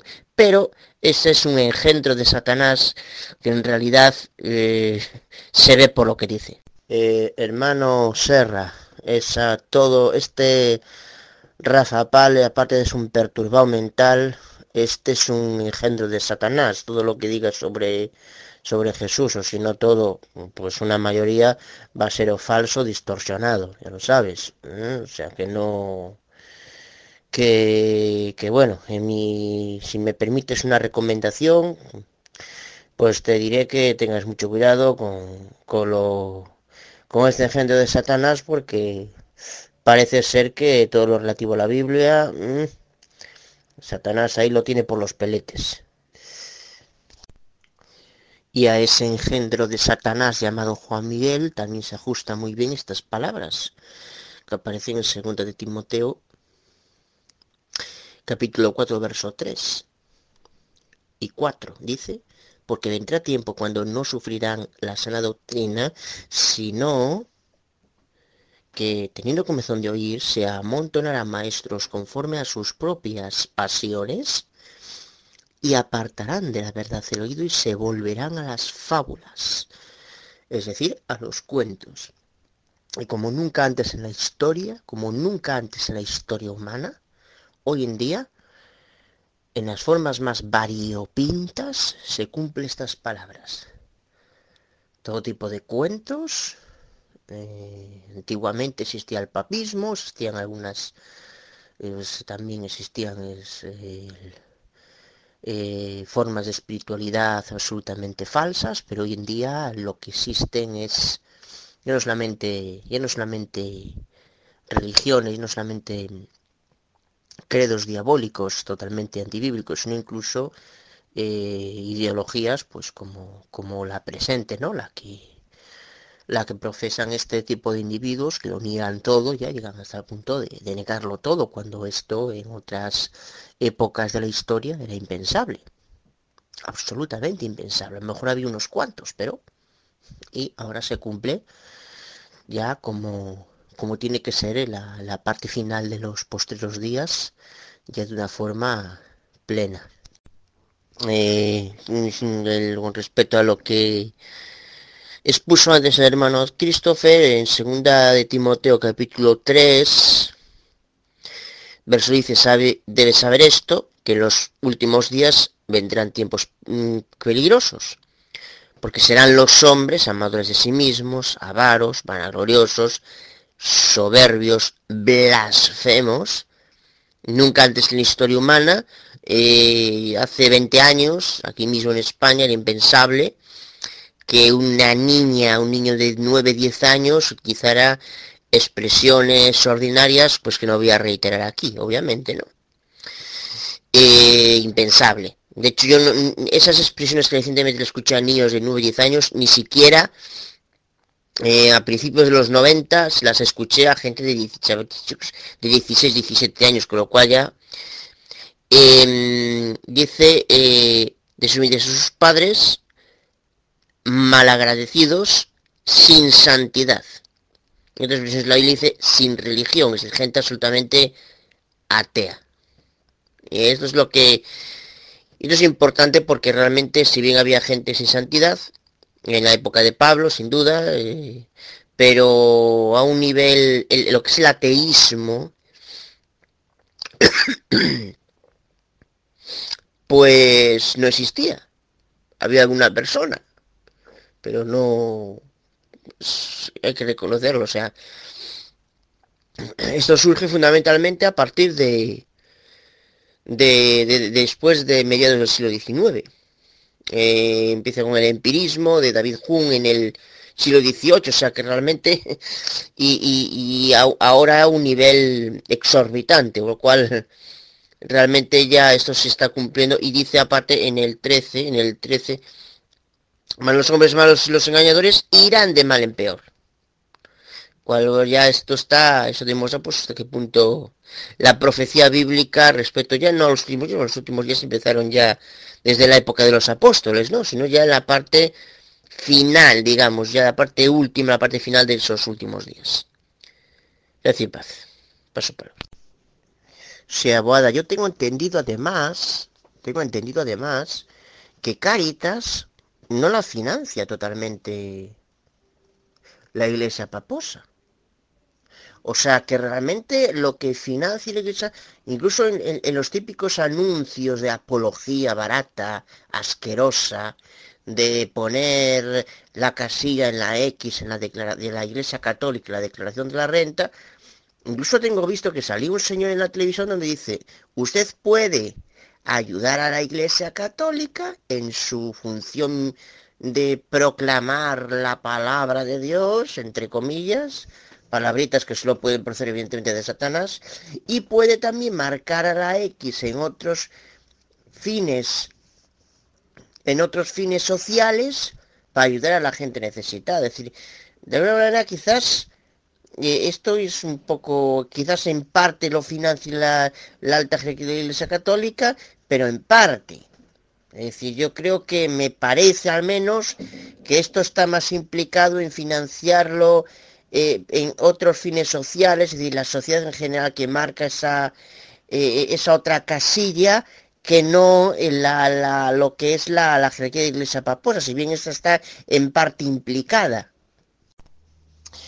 Gracias por el, gra muchas gracias por el matiz, hermano Cipriano. No, no sabía, no lo, ten, no lo tenía claro ese tema. Eh, mí, y, bueno, pues gracias por el matiz este de con respecto a Caritas. Eh, te agradezco porque no lo tenía claro cómo era el tema este, más o menos por donde iba un poco, pero no tenía muy claro.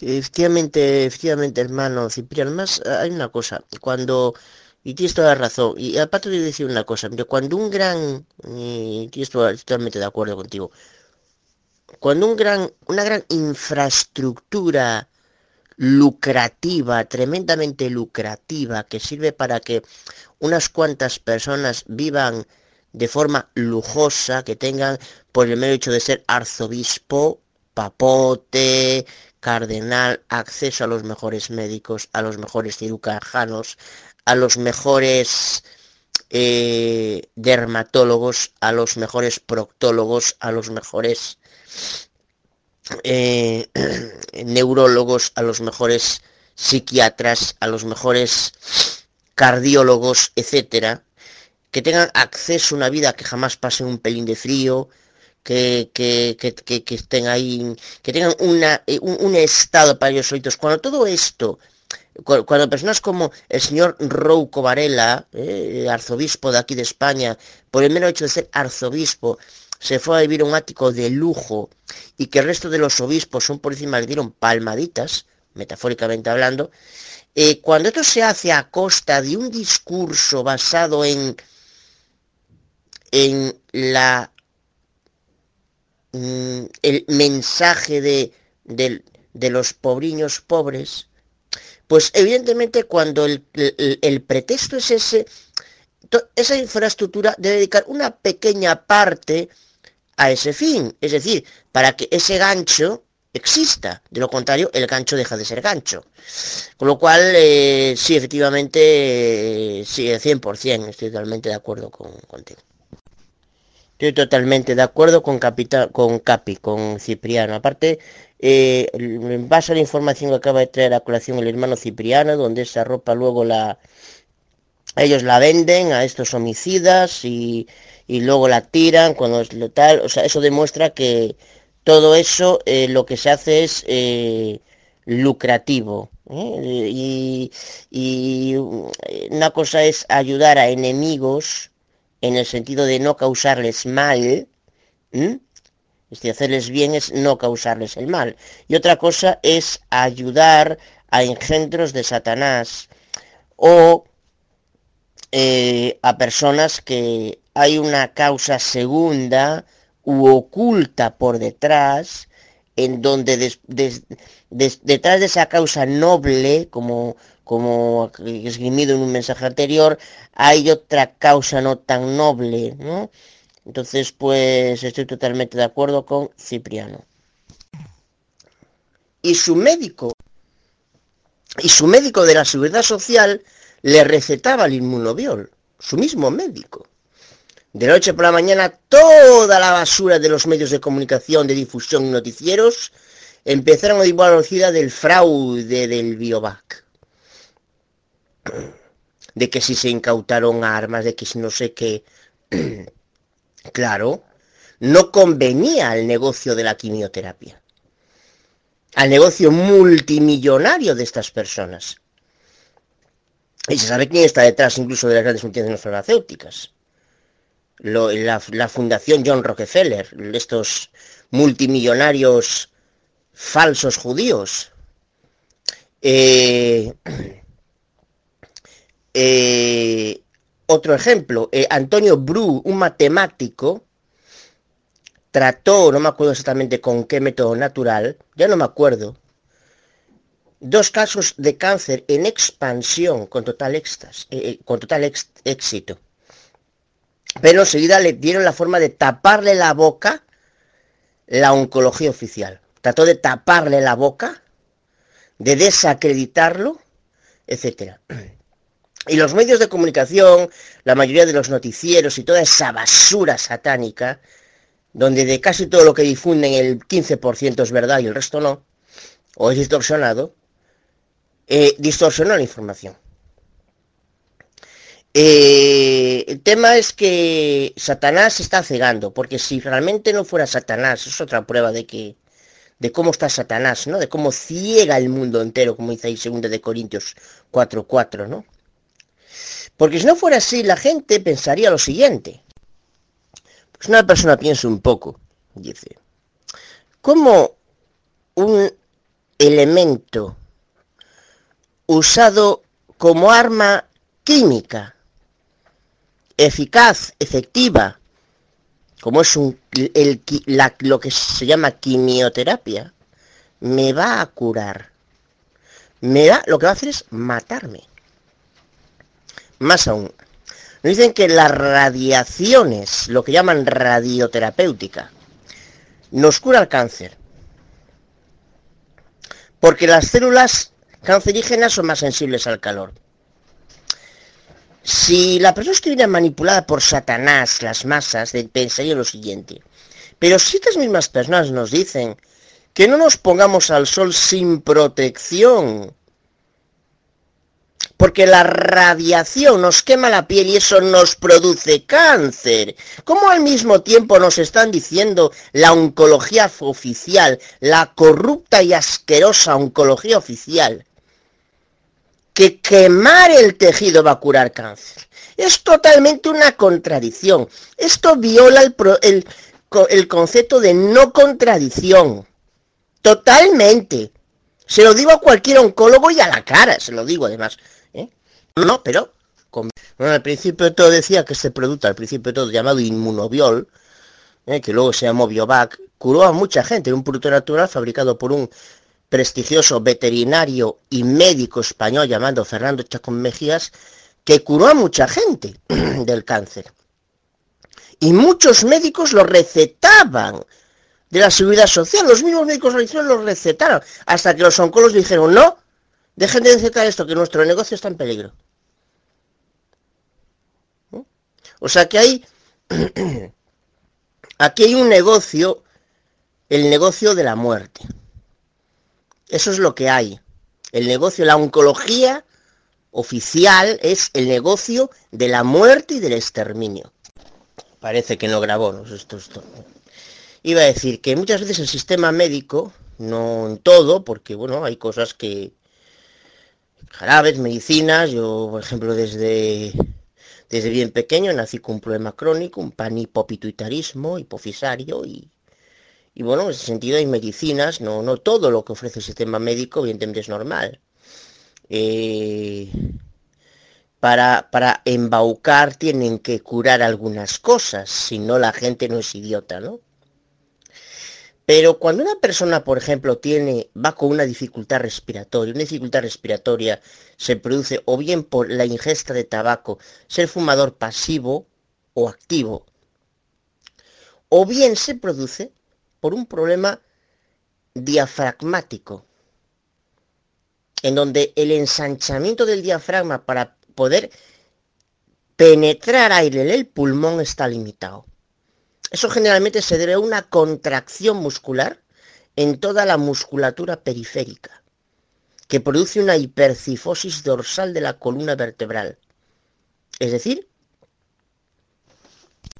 que si la columna dorsal es cóncava por detrás y convexa por delante por naturaleza, cualquier ser humano, si hay una hiperacentuación de esto, adelanta la media del cuerpo humano, debido generalmente a un mecanismo psicosomático, neurológico, para proteger el núcleo de la vida que es el corazón. Generalmente debido a algún tipo de shock psicológico, emocional que, ha producido en años atrás en la vida de la persona. Cuando esto pasa, la musculatura diafragmática se contrae y hay una dificultad en la expansión del diafragma que limita el oxígeno que va al pulmón. Pero evidentemente esto un médico no lo va a decir. Esto no, todo lo, lo único que va a hacer es recetar jarabes. Porque eso es lo que quiere la industria farmacéutica. Porque la industria farmacéutica lo que quiere es ganar dinero.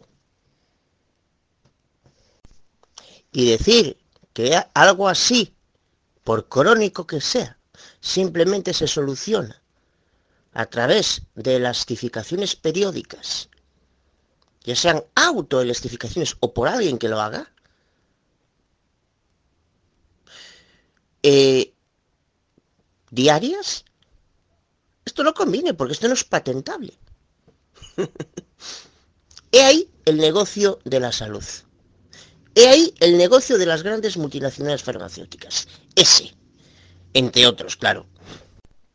También Ambrosio de Milán dice que dicho obstáculo era el imperio romano y el emperador. Y que después que fuera quitado de en medio el César de Roma, se manifestaría el hombre de pecado. Y Crisóstomo, en homilías, páginas 188-189, dice, ¿qué es lo que mantiene la manifestación del hombre de pecado? Es el imperio romano. Cuando este desaparezca, entonces vendrá el hombre de pecado. Porque mientras dure el temor de la gente hacia el emperador de Roma, nadie se ensalzará por sí solo, pero cuando el emperador desaparezca, entonces el hombre de pecado se manifestará e intentará gobernar el reino de Dios y de los hombres. Por lo tanto, vemos ahí que lo, el que no tiene ni pajolera idea, pues evidentemente estos grandes eminencias, entre comillas, evangelocos, con su título oficial de teología. Se aboada de Galicia, España, tantos años de estudiar en los seminarios teológicos que los ha capacitado, según ellos, para demostrar, como decía este, este del peluquín, que no me acuerdo nunca cómo se llama, que se cree muy, muy sabio, ¿no? Eh, que están los que no saben, los que nos tienen, lo que no tienen estudios oficiales de teología, que realmente eh, levantan en cualquier momento y de esa gente ha surgido el error. Y luego esta gente enseña que pues esas babosadas, ¿no? Que el hombre de pecado sale después, después de que la iglesia sea arrebatada y... Em, voy a traer a colación lo que han reconocido ni más ni menos, a diferencia de lo que dicen estos evangelocos, eminentes autores post-apostólicos de la antigüedad. Por ejemplo, eh, eh, Jerónimo dice que dice claramente que ese obstáculo era el imperio romano y el emperador. Dice así, en su comentario libro 5, capítulo 25, dice, si Pablo hubiese escondido decir esto, abiertamente hubiera provocado una enorme e innecesaria persecución contra los cristianos. De ahí que no especificó eso. Justino, en La fe profética de nuestros padres, página 19, dice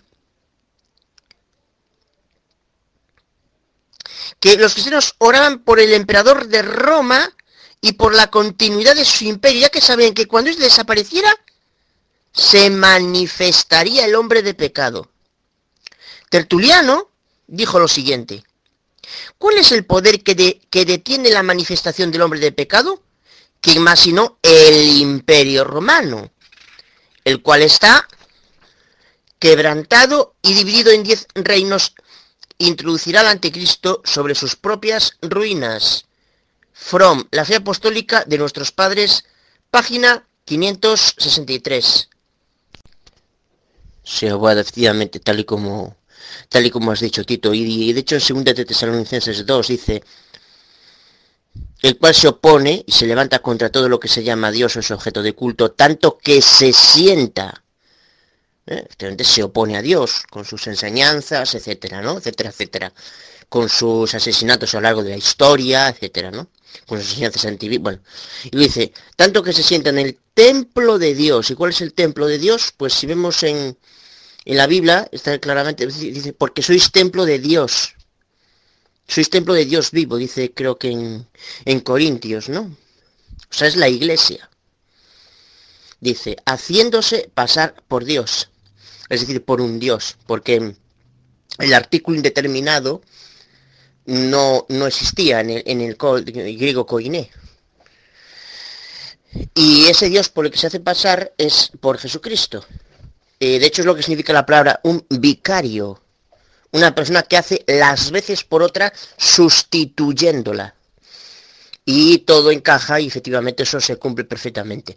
Pero estos evangelocos no tienen ni pajolera idea, lo único para lo único que valen muchos de estos jerarcas, como este Armando Alducín y otros, es para presumir de titulitis, el cual obviamente no le sirve para nada. Gente de todo tipo, de gente de todo bueno, soy abuelo de Galicia, España. Quiero hacerte una pregunta, Tito. Eh, es un tema que no es exactamente este, del... es sobre el tema de, de estas entidades que se les aparecen a miles y miles y miles y miles de personas, llamados contactados, contactados con extraterrestres. ¿Quiénes son esos extraterrestres? ¿De dónde proceden? Eh, evidentemente muchos de estos mentores del evangeloquismo eh, achacan este fenómeno a la imaginación, pero evidentemente tendríamos que contar con la imaginación de... Sí, ahora ahora me, acabo de, de, de... Gracias por el el matiz este que me acabas de traer a colación. Y ahora que me acabo de acabo de acordar la diferencia, por ejemplo, entre nosotros, como actuamos nosotros, la prudencia, como la actúa, actuamos nosotros como cristianos bíblicos, y el modus operandi del falsario diabólico cuerpo gobernante atalayado. Ahora mismo se me acaba de meter en la cabeza. ¿Y, ¿Y sabes por qué? Cuando hablamos antes del papado, me fijé, hermano Tito, yo sé que tú piensas, y yo también lo creo así firmemente, pero que el último de estos papotes será este sinvergüenza, que se llama Jorge Mario Bergoglio. Yo también estoy totalmente de acuerdo contigo, pero fíjate la diferencia como actuamos nosotros como actúan esta gente. Esta gente, si fuéramos esta gente, diríamos que eso es así porque lo dice la Biblia, sin duda. Es como toda esta gente a lo largo del tiempo. Eh, ya no, no, esto es un, porque me vino a la mente, ¿no? Es decir, eh, evidentemente porque este cuerpo tampoco ha creído lo que decía, eso es otra. evidentemente si este cuerpo gobernante atarallado creyera lo que decía, por ejemplo, que en el año 1975 venía el fin del mundo, eh, no trataría de potenciar en los fieles de a pie eh, que dieran contribuciones monetarias para ampliar Betel, para salones de asambleas, total, ¿qué vas? más da si cinco años después viene, viene Armagedón. Pero me, acaba de, que de, la diferencia de, predisposición, ¿no? Al, a la hora de a la hora y de prudencia y la hora de hablar me acaba de acabo de, acordarme de este detalle. Paso palabra. Hermano, hermano Tito Siagua de Galicia, España, quería hacerte una pregunta ahora. ¿Qué piensas? Yo no creo que pueda lograr hacer esto, porque si, esta, si esto estáis porque el Todopoderoso Supremo ha permitido que, que existiera esta prueba científica precisamente en un momento de, de, de tan de, donde se está espantando en expandida la incredulidad, ¿no? Entonces no creo, pero ¿no crees que el, este sinvergüenza, este engendro de Satanás en la tierra, llamado Jorge Mario Bergoglio, que en mi opinión es la segunda bestia del de revelación, eh, puede usar a esos asesinos islamistas para destruir la Santa Sábana de Turín?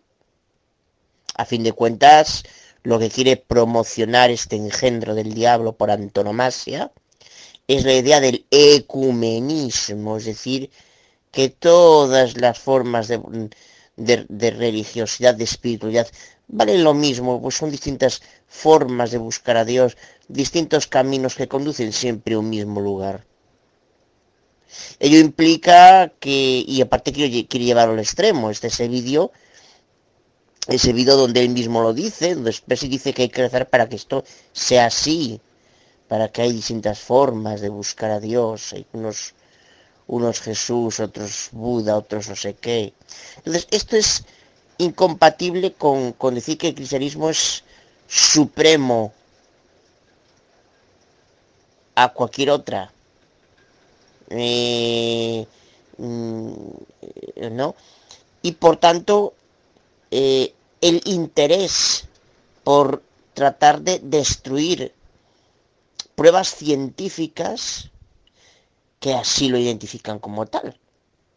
Entonces, eh, yo creo que eh, la pregunta que te hago es si no piensas que este engendro de Satanás, que es Bergoglio, puede intentar utilizar a psicópatas islamistas para tratar de destruir la, sábana santa de Turín. Bueno, eh, favor inmerecido y paz a todos los, todos los del grupo. Tuve una pequeña equivocación antes. favor inmerecido y paz a todos los miembros del grupo, no.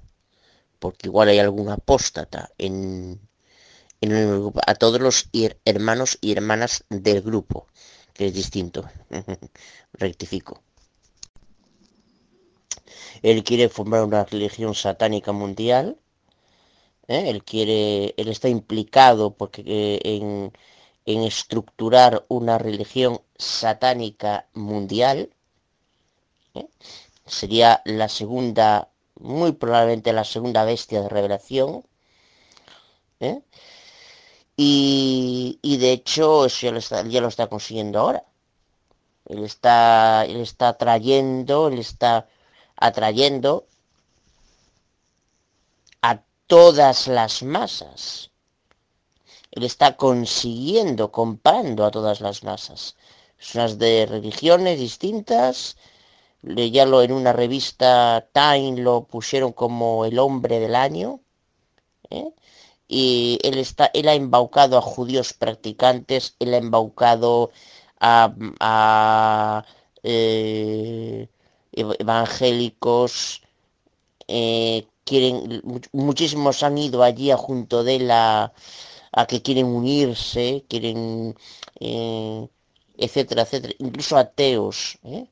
los ha, como el propio Richard Dawkins, los ha embaucado. Él este es este ecumenista que, que incluso ya ha hecho algunos prodigios, como el famoso de la sangre de San Genaro, la licua del presunto San Genaro. ¿eh? Entonces él lo que quiere es ese ecumenismo, de forma que todas las religiones sean una, que al final de hecho va a ser la religión satánica. Y, por tanto está el, em, estos del ISIS eh, están bajo los dictámenes en, en, muchos casos de este desgraciado, de este sinvergüenzote. Eh, ergo, eh, ese ecumenismo que equivale a... No, no, no. El cristianismo no supremo, claro, por supuesto. Implica como consecuencia resultante el eliminar todo aquello que sí lo haga supremo. Por tanto, interés en destruir la Sabana Santa debe de tener alguien así. Me parece. Eh, buenas, estoy totalmente de acuerdo contigo, hermano Serra. Y no yo no sé si te das cuenta, no sé si pasa allí en...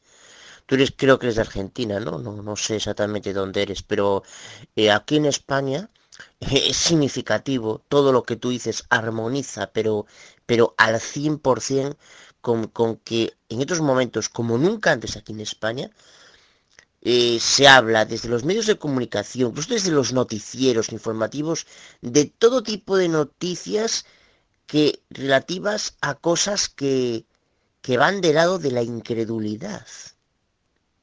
O sea, y, la gente las mira y, y se las cree.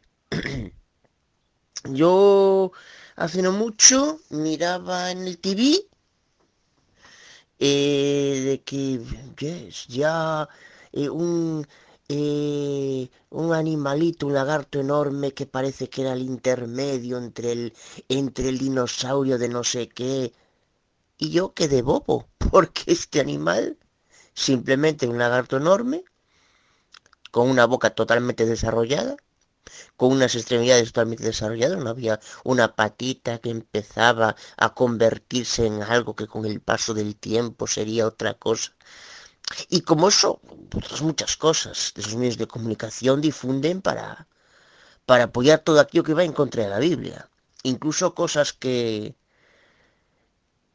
en fase de investigar, cosas que han salido a favor de la totalmente de la de la Biblia que hallazgos como el de este manuscrito eh, en eh, de neotestamentario escrito en una que se utilizó como base una cosa de una momia egipcia que trajeron a colación y que y que, y que salió que, pero que no salió nada más los medios de comunicación. Es decir se demostró que era un texto neotestamentario lucano de la obra lucana y alrededor de, dataron, lo dataron del año 80 lo que significa que es una copia. Ningún investigador tiene duda algo así debería salir en todos los periódicos. Salió ahí los así, en una esquinita eh, y pasaron casi dos años nadie más supo de esto. Es decir hay un interés manipulativo que cualquier persona que no está cegada por Satanás, pues que se da cuenta total, totalmente.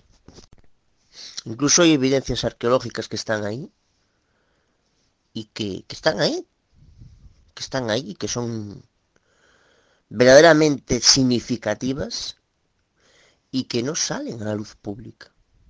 Porque ahí en el, en, está ahí en, en, Arabia Saudita, entre ahí entre lo que es el, en la playa de Nueva, ahí en, en el Golfo de Aqaba, y el otro extremo, que es Arabia Saudita, ahí es el mar, mar Rojo, ¿no? Y ahí se ha encontrado cantidad de cosas en donde las estructuras coralinas han adoptado la forma de carruajes que coinciden con las de las dinastías egipcias anteriores y otros a la perfección, huesos de caballo mineralizados, etcétera. Como eso no, eso está, eh, los científicos, no solo el, el, el, el, jamao este que dicen que está jamao, que eh, no me acuerdo el nombre, eh, el, el, arqueólogo este adventista que está en medio, no, no, ya, no. aparte de él hay otros científicos que se han dado cuenta de esto y que lo han traído a colación, pero eso los medios de comunicación no nos lo quieren quitar. Al contrario, cualquier cosa que pueda ser desvirtuada para desacreditar. Ahora, ah, una película en cine de las cuevas de Altamira. Oh, propaganda a morir en los medios de comunicación. A morir. Nada acerca de cómo se dató eso, la falta de confiabilidad de esos métodos de datar, eso nada. Eso no nos vamos a decir nada porque no conviene. Efectivamente porque aunque el objeto fuera destruida, esos, esas, los resultados científicos de los análisis efectuados estarían, están ahí, aparte están por todas partes, o sea, eh, no está en un sitio, eso está documentado en cantidad de partes, de sitios, ¿no? Y, y, esos resultados están ahí, esos resultados fácticos están ahí.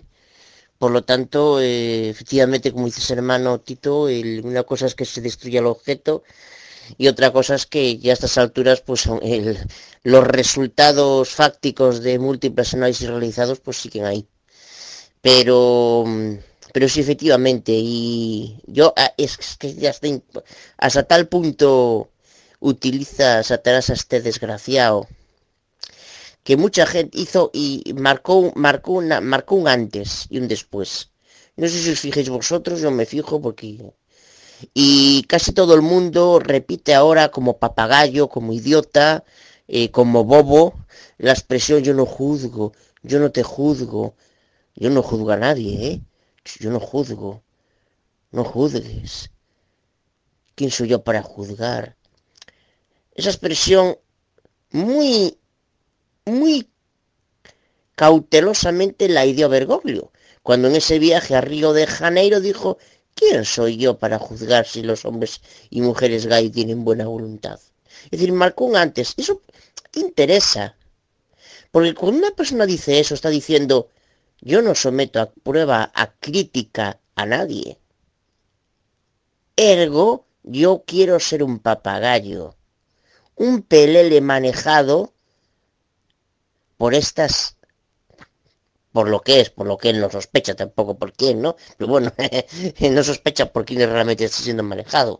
Pero bueno, o sea, realmente está todo muy bien, eh, Satanás sigue todo muy bien entretejido.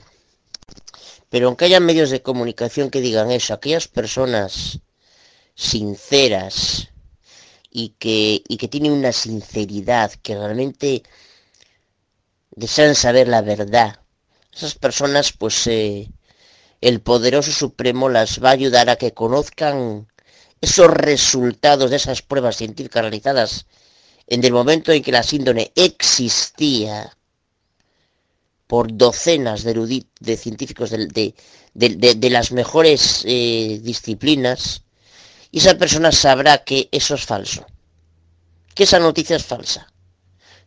Eso es así, o sea, eh, el creador no, no, permite que la persona sincera realmente que, que quiera escuchar, que a lo mejor es, incrédula, pero que es porque, por engaño, por ignorancia, que esa persona va a ser manipulada. Eso, eso, vamos, eso creo que es así totalmente. España está llena de, gamberros, de, de, sodomitas por todas las partes, de... España a día de hoy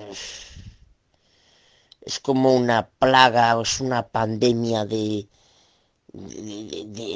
ah, de, de, contaminación asquerosa, es como si hubiera virus de sida por todas las partes, de, de, de sodomitas, de maricones, de lésbicas, de travestis, de travestidos, de, de, de, de, de, apestosa, de, de, incrédulos, burlones, de todo, es un asco, o sea, de...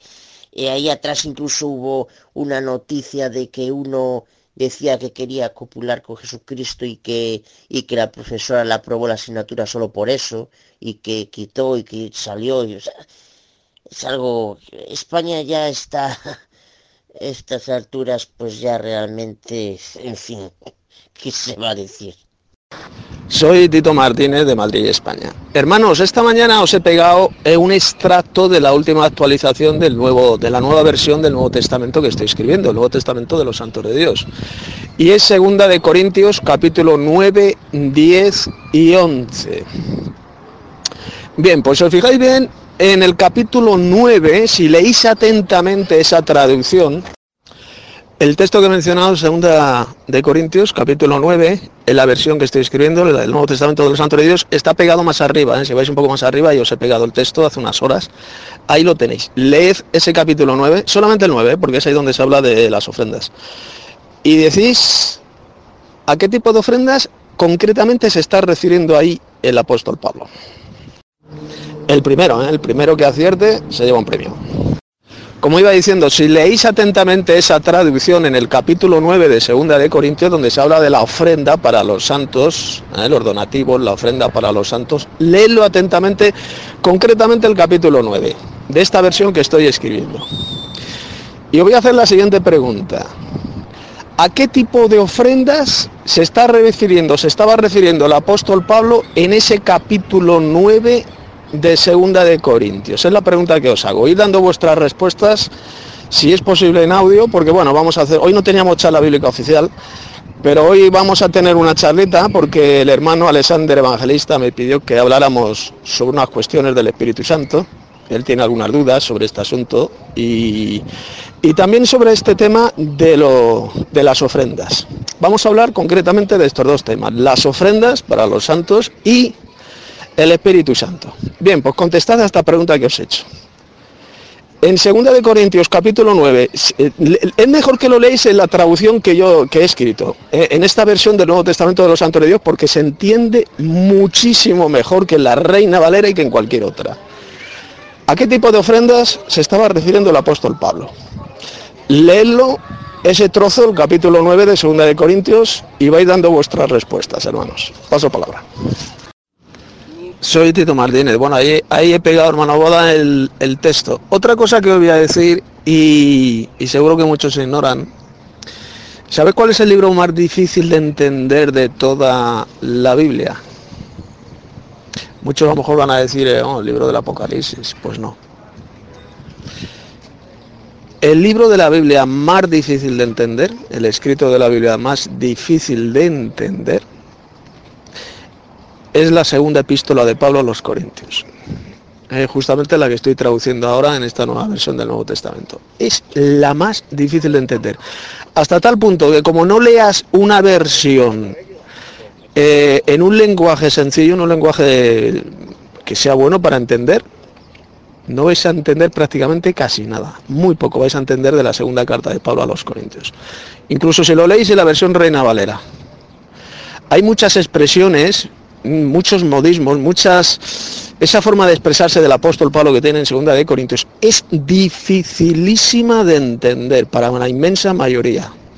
Por eso es que es importante la corrección que estoy haciendo de esta versión, el Nuevo Testamento de los Santos de Dios. Si lo leéis, por ejemplo, en esta versión, si leéis estos capítulos, lo que ya he corregido de Segunda de Corintios, os va a resultar muchísimo más fácil de entender la segunda carta de Pablo a los Corintios, que por cierto es muy, muy importante.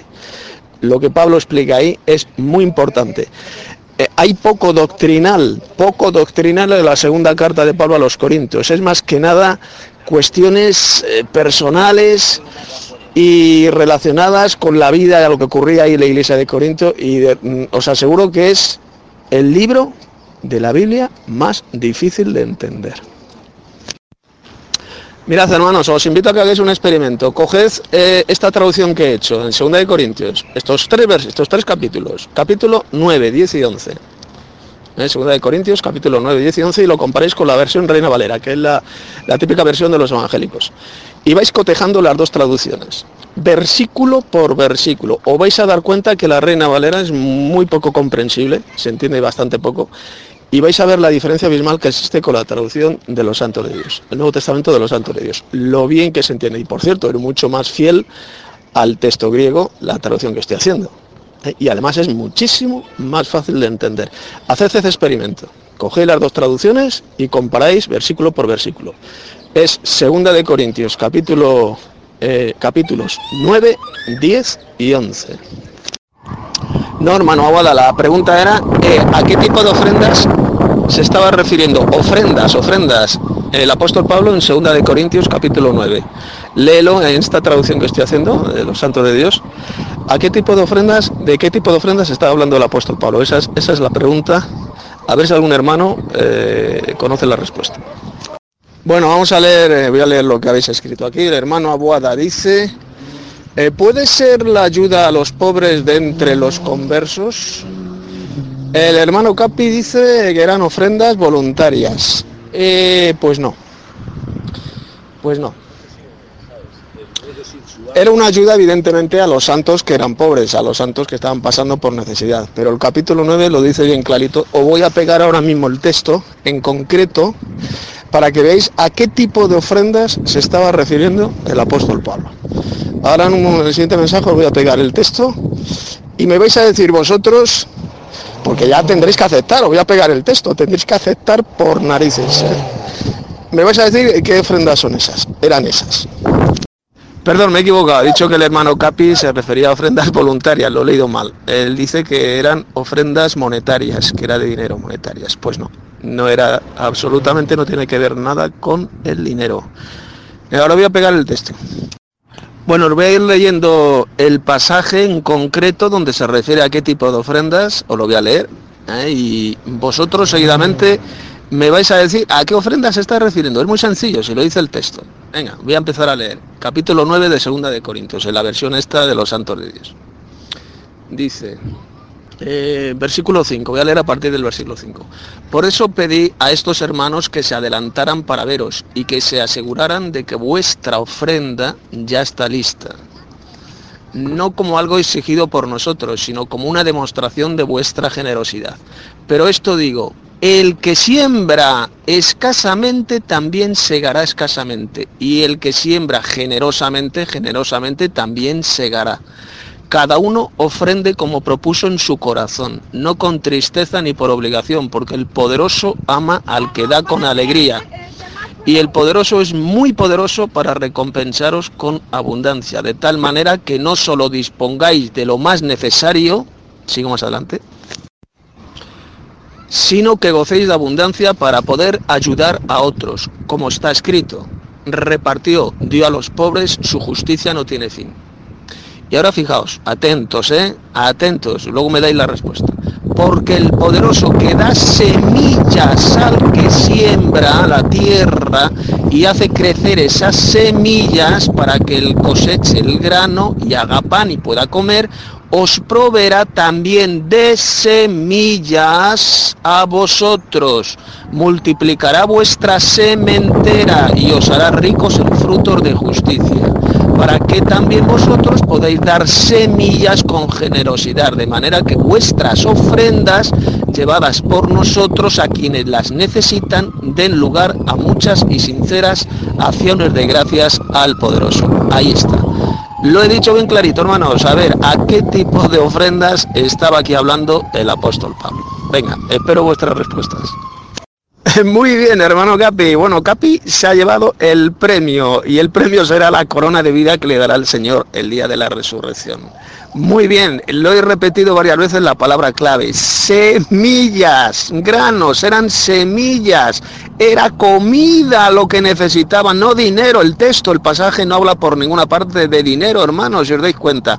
Está hablando de semillas, de sembrar generosamente para cosechar generosamente frutos y llevar semillas. Ese era el fruto, ese era la ofrenda que iban a llevar a los santos que estaban pasando por escasez, por, por, falta de alimento, estaban pasando hambre. ¿Y qué es lo que necesitaban?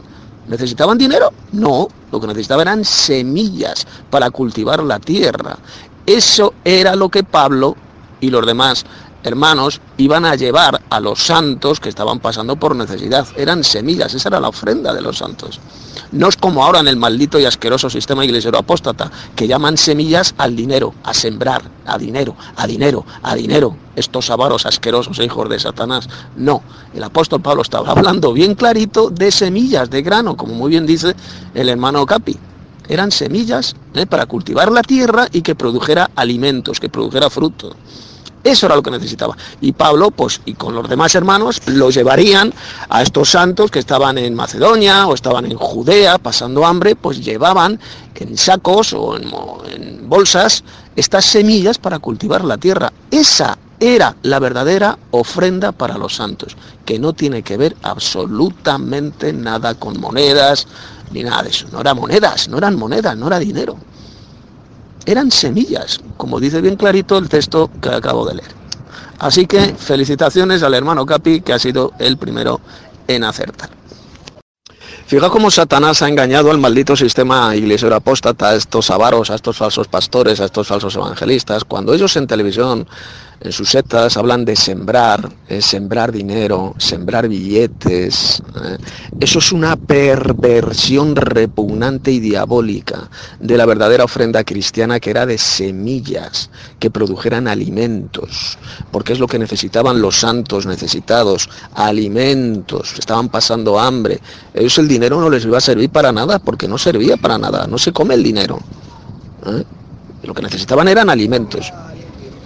Y lo mejor para llevar los alimentos, evidentemente no, no iban a llevar los alimentos, los frutos ya como las peras, eh, eh, manzanas, eh, frutas, verduras, porque eso se echa a perder tenían que viajar, ahí no era como ahora, que existían, ahí en esa época no existían trenes, ni aviones, ni camiones, no, tenían que llevar semillas que son incorruptibles, las semillas son perdurables, no se estropean, pueden durar siglos y siglos las semillas. Entonces ellos llevaban esas semillas a los hermanos que estaban pasando por necesidad, por hambre, las cultivaban en la tierra y producía frutos y de esta manera podían alimentarse. Esa era sencillamente la verdadera ofrenda cristiana mencionada por Pablo en este texto de 2 Corintios capítulo 9 y en otros pasajes más que ya seguiremos viendo. Bueno, deciros que los mensajes en audio que estamos enviando a partir de ahora, ya luego esto los editaré, los recopilaré y los publicaré mañana en internet. Ya se puede decir que estamos en charla bíblica. Vamos a hablar también de ese tema, el asunto que ha pedido esta mañana, me ha pedido el hermano Alexander Evangelista, el asunto del Espíritu Santo. Si está escuchando el hermano Alexander, pues ya puedes, em, puedes eh, hablar, puedes eh, dar tus dudas, porque me dijiste que sobre este asunto del Espíritu Santo tenías unas cuantas dudas, pues las puedes exponer ya y vamos a ir analizando, vamos a ir estudiando eh, y vamos a ir contestando a esas cuestiones que plantes. Así que ya se puede decir que estamos en charla, enviad vuestros mensajes en audio y mañana pues ya lo editaré y lo publicaré en internet. bueno, pregunta el hermano David que él estaba escuchando la charla que dimos el otro día sobre el Estauros, sobre el, madero donde fue muerto Jesús. Eh, pero, dice él, pero ¿por qué traduces madero de tormento si esto de tormento no aparece en el griego, sino más bien en la Biblia de Jehovina? Pues muy sencillo. La palabra estauro significa poste, viga, madero, pero hay que mirar el contexto, David. ¿A qué madero se estaba refiriendo? Pues al madero donde fue clavado Jesús y por lo tanto era un madero de tormento. Aunque la palabra, la expresión de tormento, esas dos palabritas, no aparezcan en el texto griego, hay que añadirlas para concretar a qué tipo de madero nos estamos refiriendo. Porque hay diferentes maderos, puede ser una simple viga, yo que sé, una farola de madera, por ejemplo. ¿eh? Es un poste, ¿vale? Es un poste de madera, pero no es de tormento. Sin embargo, el madero donde fue clavado Jesús sí que era un madero de tormento, por lo tanto, por eso hay que traducirlo madero de tormento. ¿Eh? Es correcta añadir esa palabra porque eh, entra dentro del contexto. Hay que mirar siempre cuando hacemos una traducción bíblica, hay que mirar el contexto para que sea entendible. ¿Eh? Porque era un madero donde Jesús sufrió, donde sufrió tormento hasta que murió. Hermano Abuada, el hermano Alexander Evangelista me dijo que entraría luego Luego expondrá las dudas que tiene sobre este asunto, porque me dijo que tenía unas dudas y tal. Y me dijo que luego, que luego entraría. Creo que va a ser a partir de las 10 de la noche hora de aquí de España. Recordad que el hermano Alexander eh, pertenece a una iglesia pentecostal Entonces ahí seguramente que debe tener problemas en cuanto a doctrina, problemas doctrinales, pues con los, con los líderes de esa secta. Entonces eh, él tiene dudas sobre este tema. Yo no sé si, si él creerá que es una tercera persona divina o no, eh, pero bueno, luego lo sabremos porque luego ahí le enviará aquí sus mensajes. Vale, hermano Eduard. Eh, bueno, ahora estoy en el trabajo, en un momentito voy a sacar el portátil y lo voy a hacer. Y ahora te comento. Es, hermano, es David, es el texto de Apocalipsis 13, 10, pero es un texto que ha sido muy mal interpretado en casi todas las versiones bíblicas, porque realmente la traducción correcta es la siguiente el que esté destinado a ir en cautividad será llevado en cautividad. El que esté destinado a morir por la espada, a espada debe ser muerto. Sin embargo, la versión Reina Valera, por ejemplo, eh, pues lo ha traducido muy mal ese texto. Muy mal, realmente lo han pervertido. Por ejemplo, la versión mía que estoy realizando del Nuevo Testamento, el Nuevo Testamento, los santos de Dios, pues está, está bien traducido, está corregido. Ese pasaje de Apocalipsis 13, 10. Hola hermanos, soy Tito Martínez. Eh, ¿Habéis oído hablar vosotros de la organización Caritas?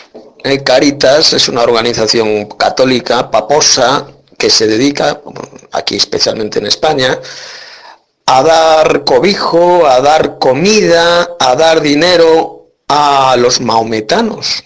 ¿eh? A los maometanos que un día a estos mismos paposos le van a rebanar el pescuezo.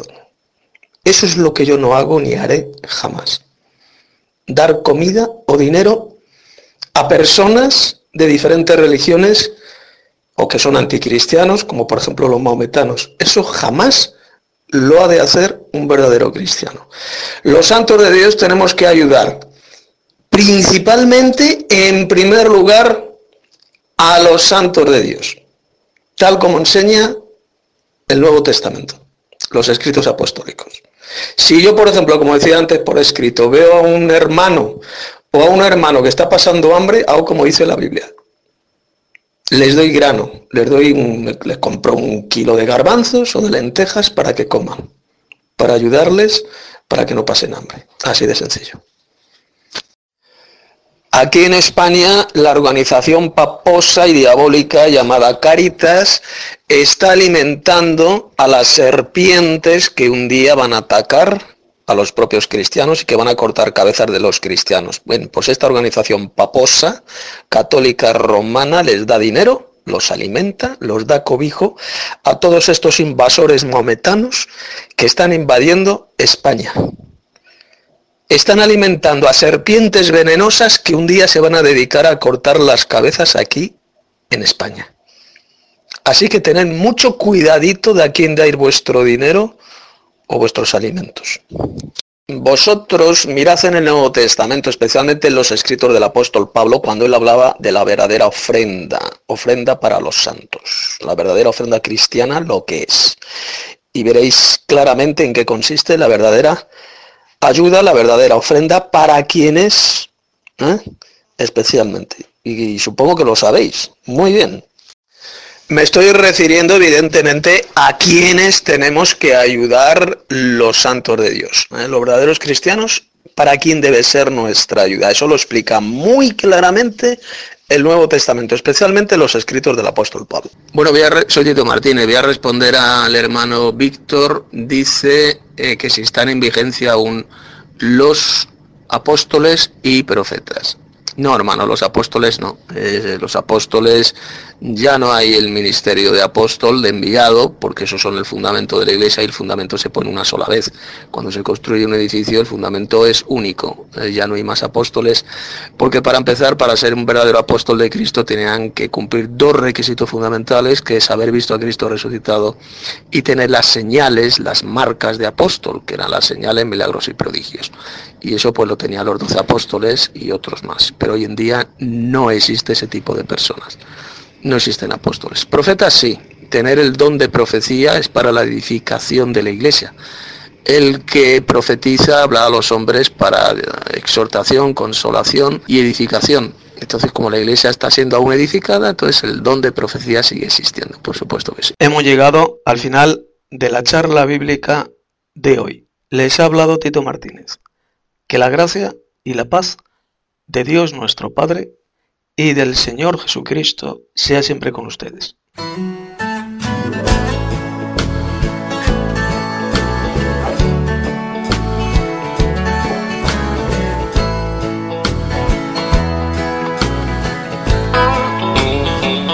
Qué paz me da tener esa certeza de que el dolor es solo un escalón para seguir andando cuesta arriba hasta acabar mi peregrinación. Hasta ese día seguiré cantando, hasta ese día viviré feliz hasta alcanzar la tierra prometida y estar por siempre junto a ti. Nuestro dolor, nuestras preocupaciones, vistas de allí se desvanecerán y lo que en este mundo valoramos sin importancia nos parecerá. Hasta ese día seguiré cantando. Hasta ese día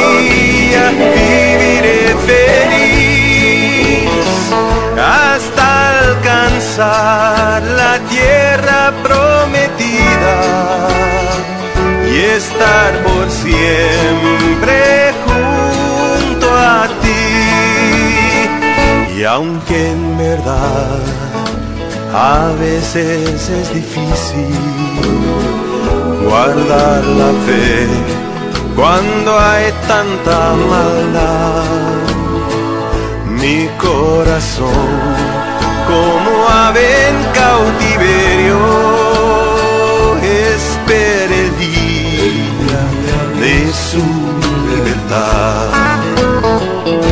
Hasta ese día seguiré cantando. Hasta ese día viviré feliz hasta alcanzar la tierra por siempre junto a ti hasta alcanzar la tierra prometida y estar por siempre junto a ti.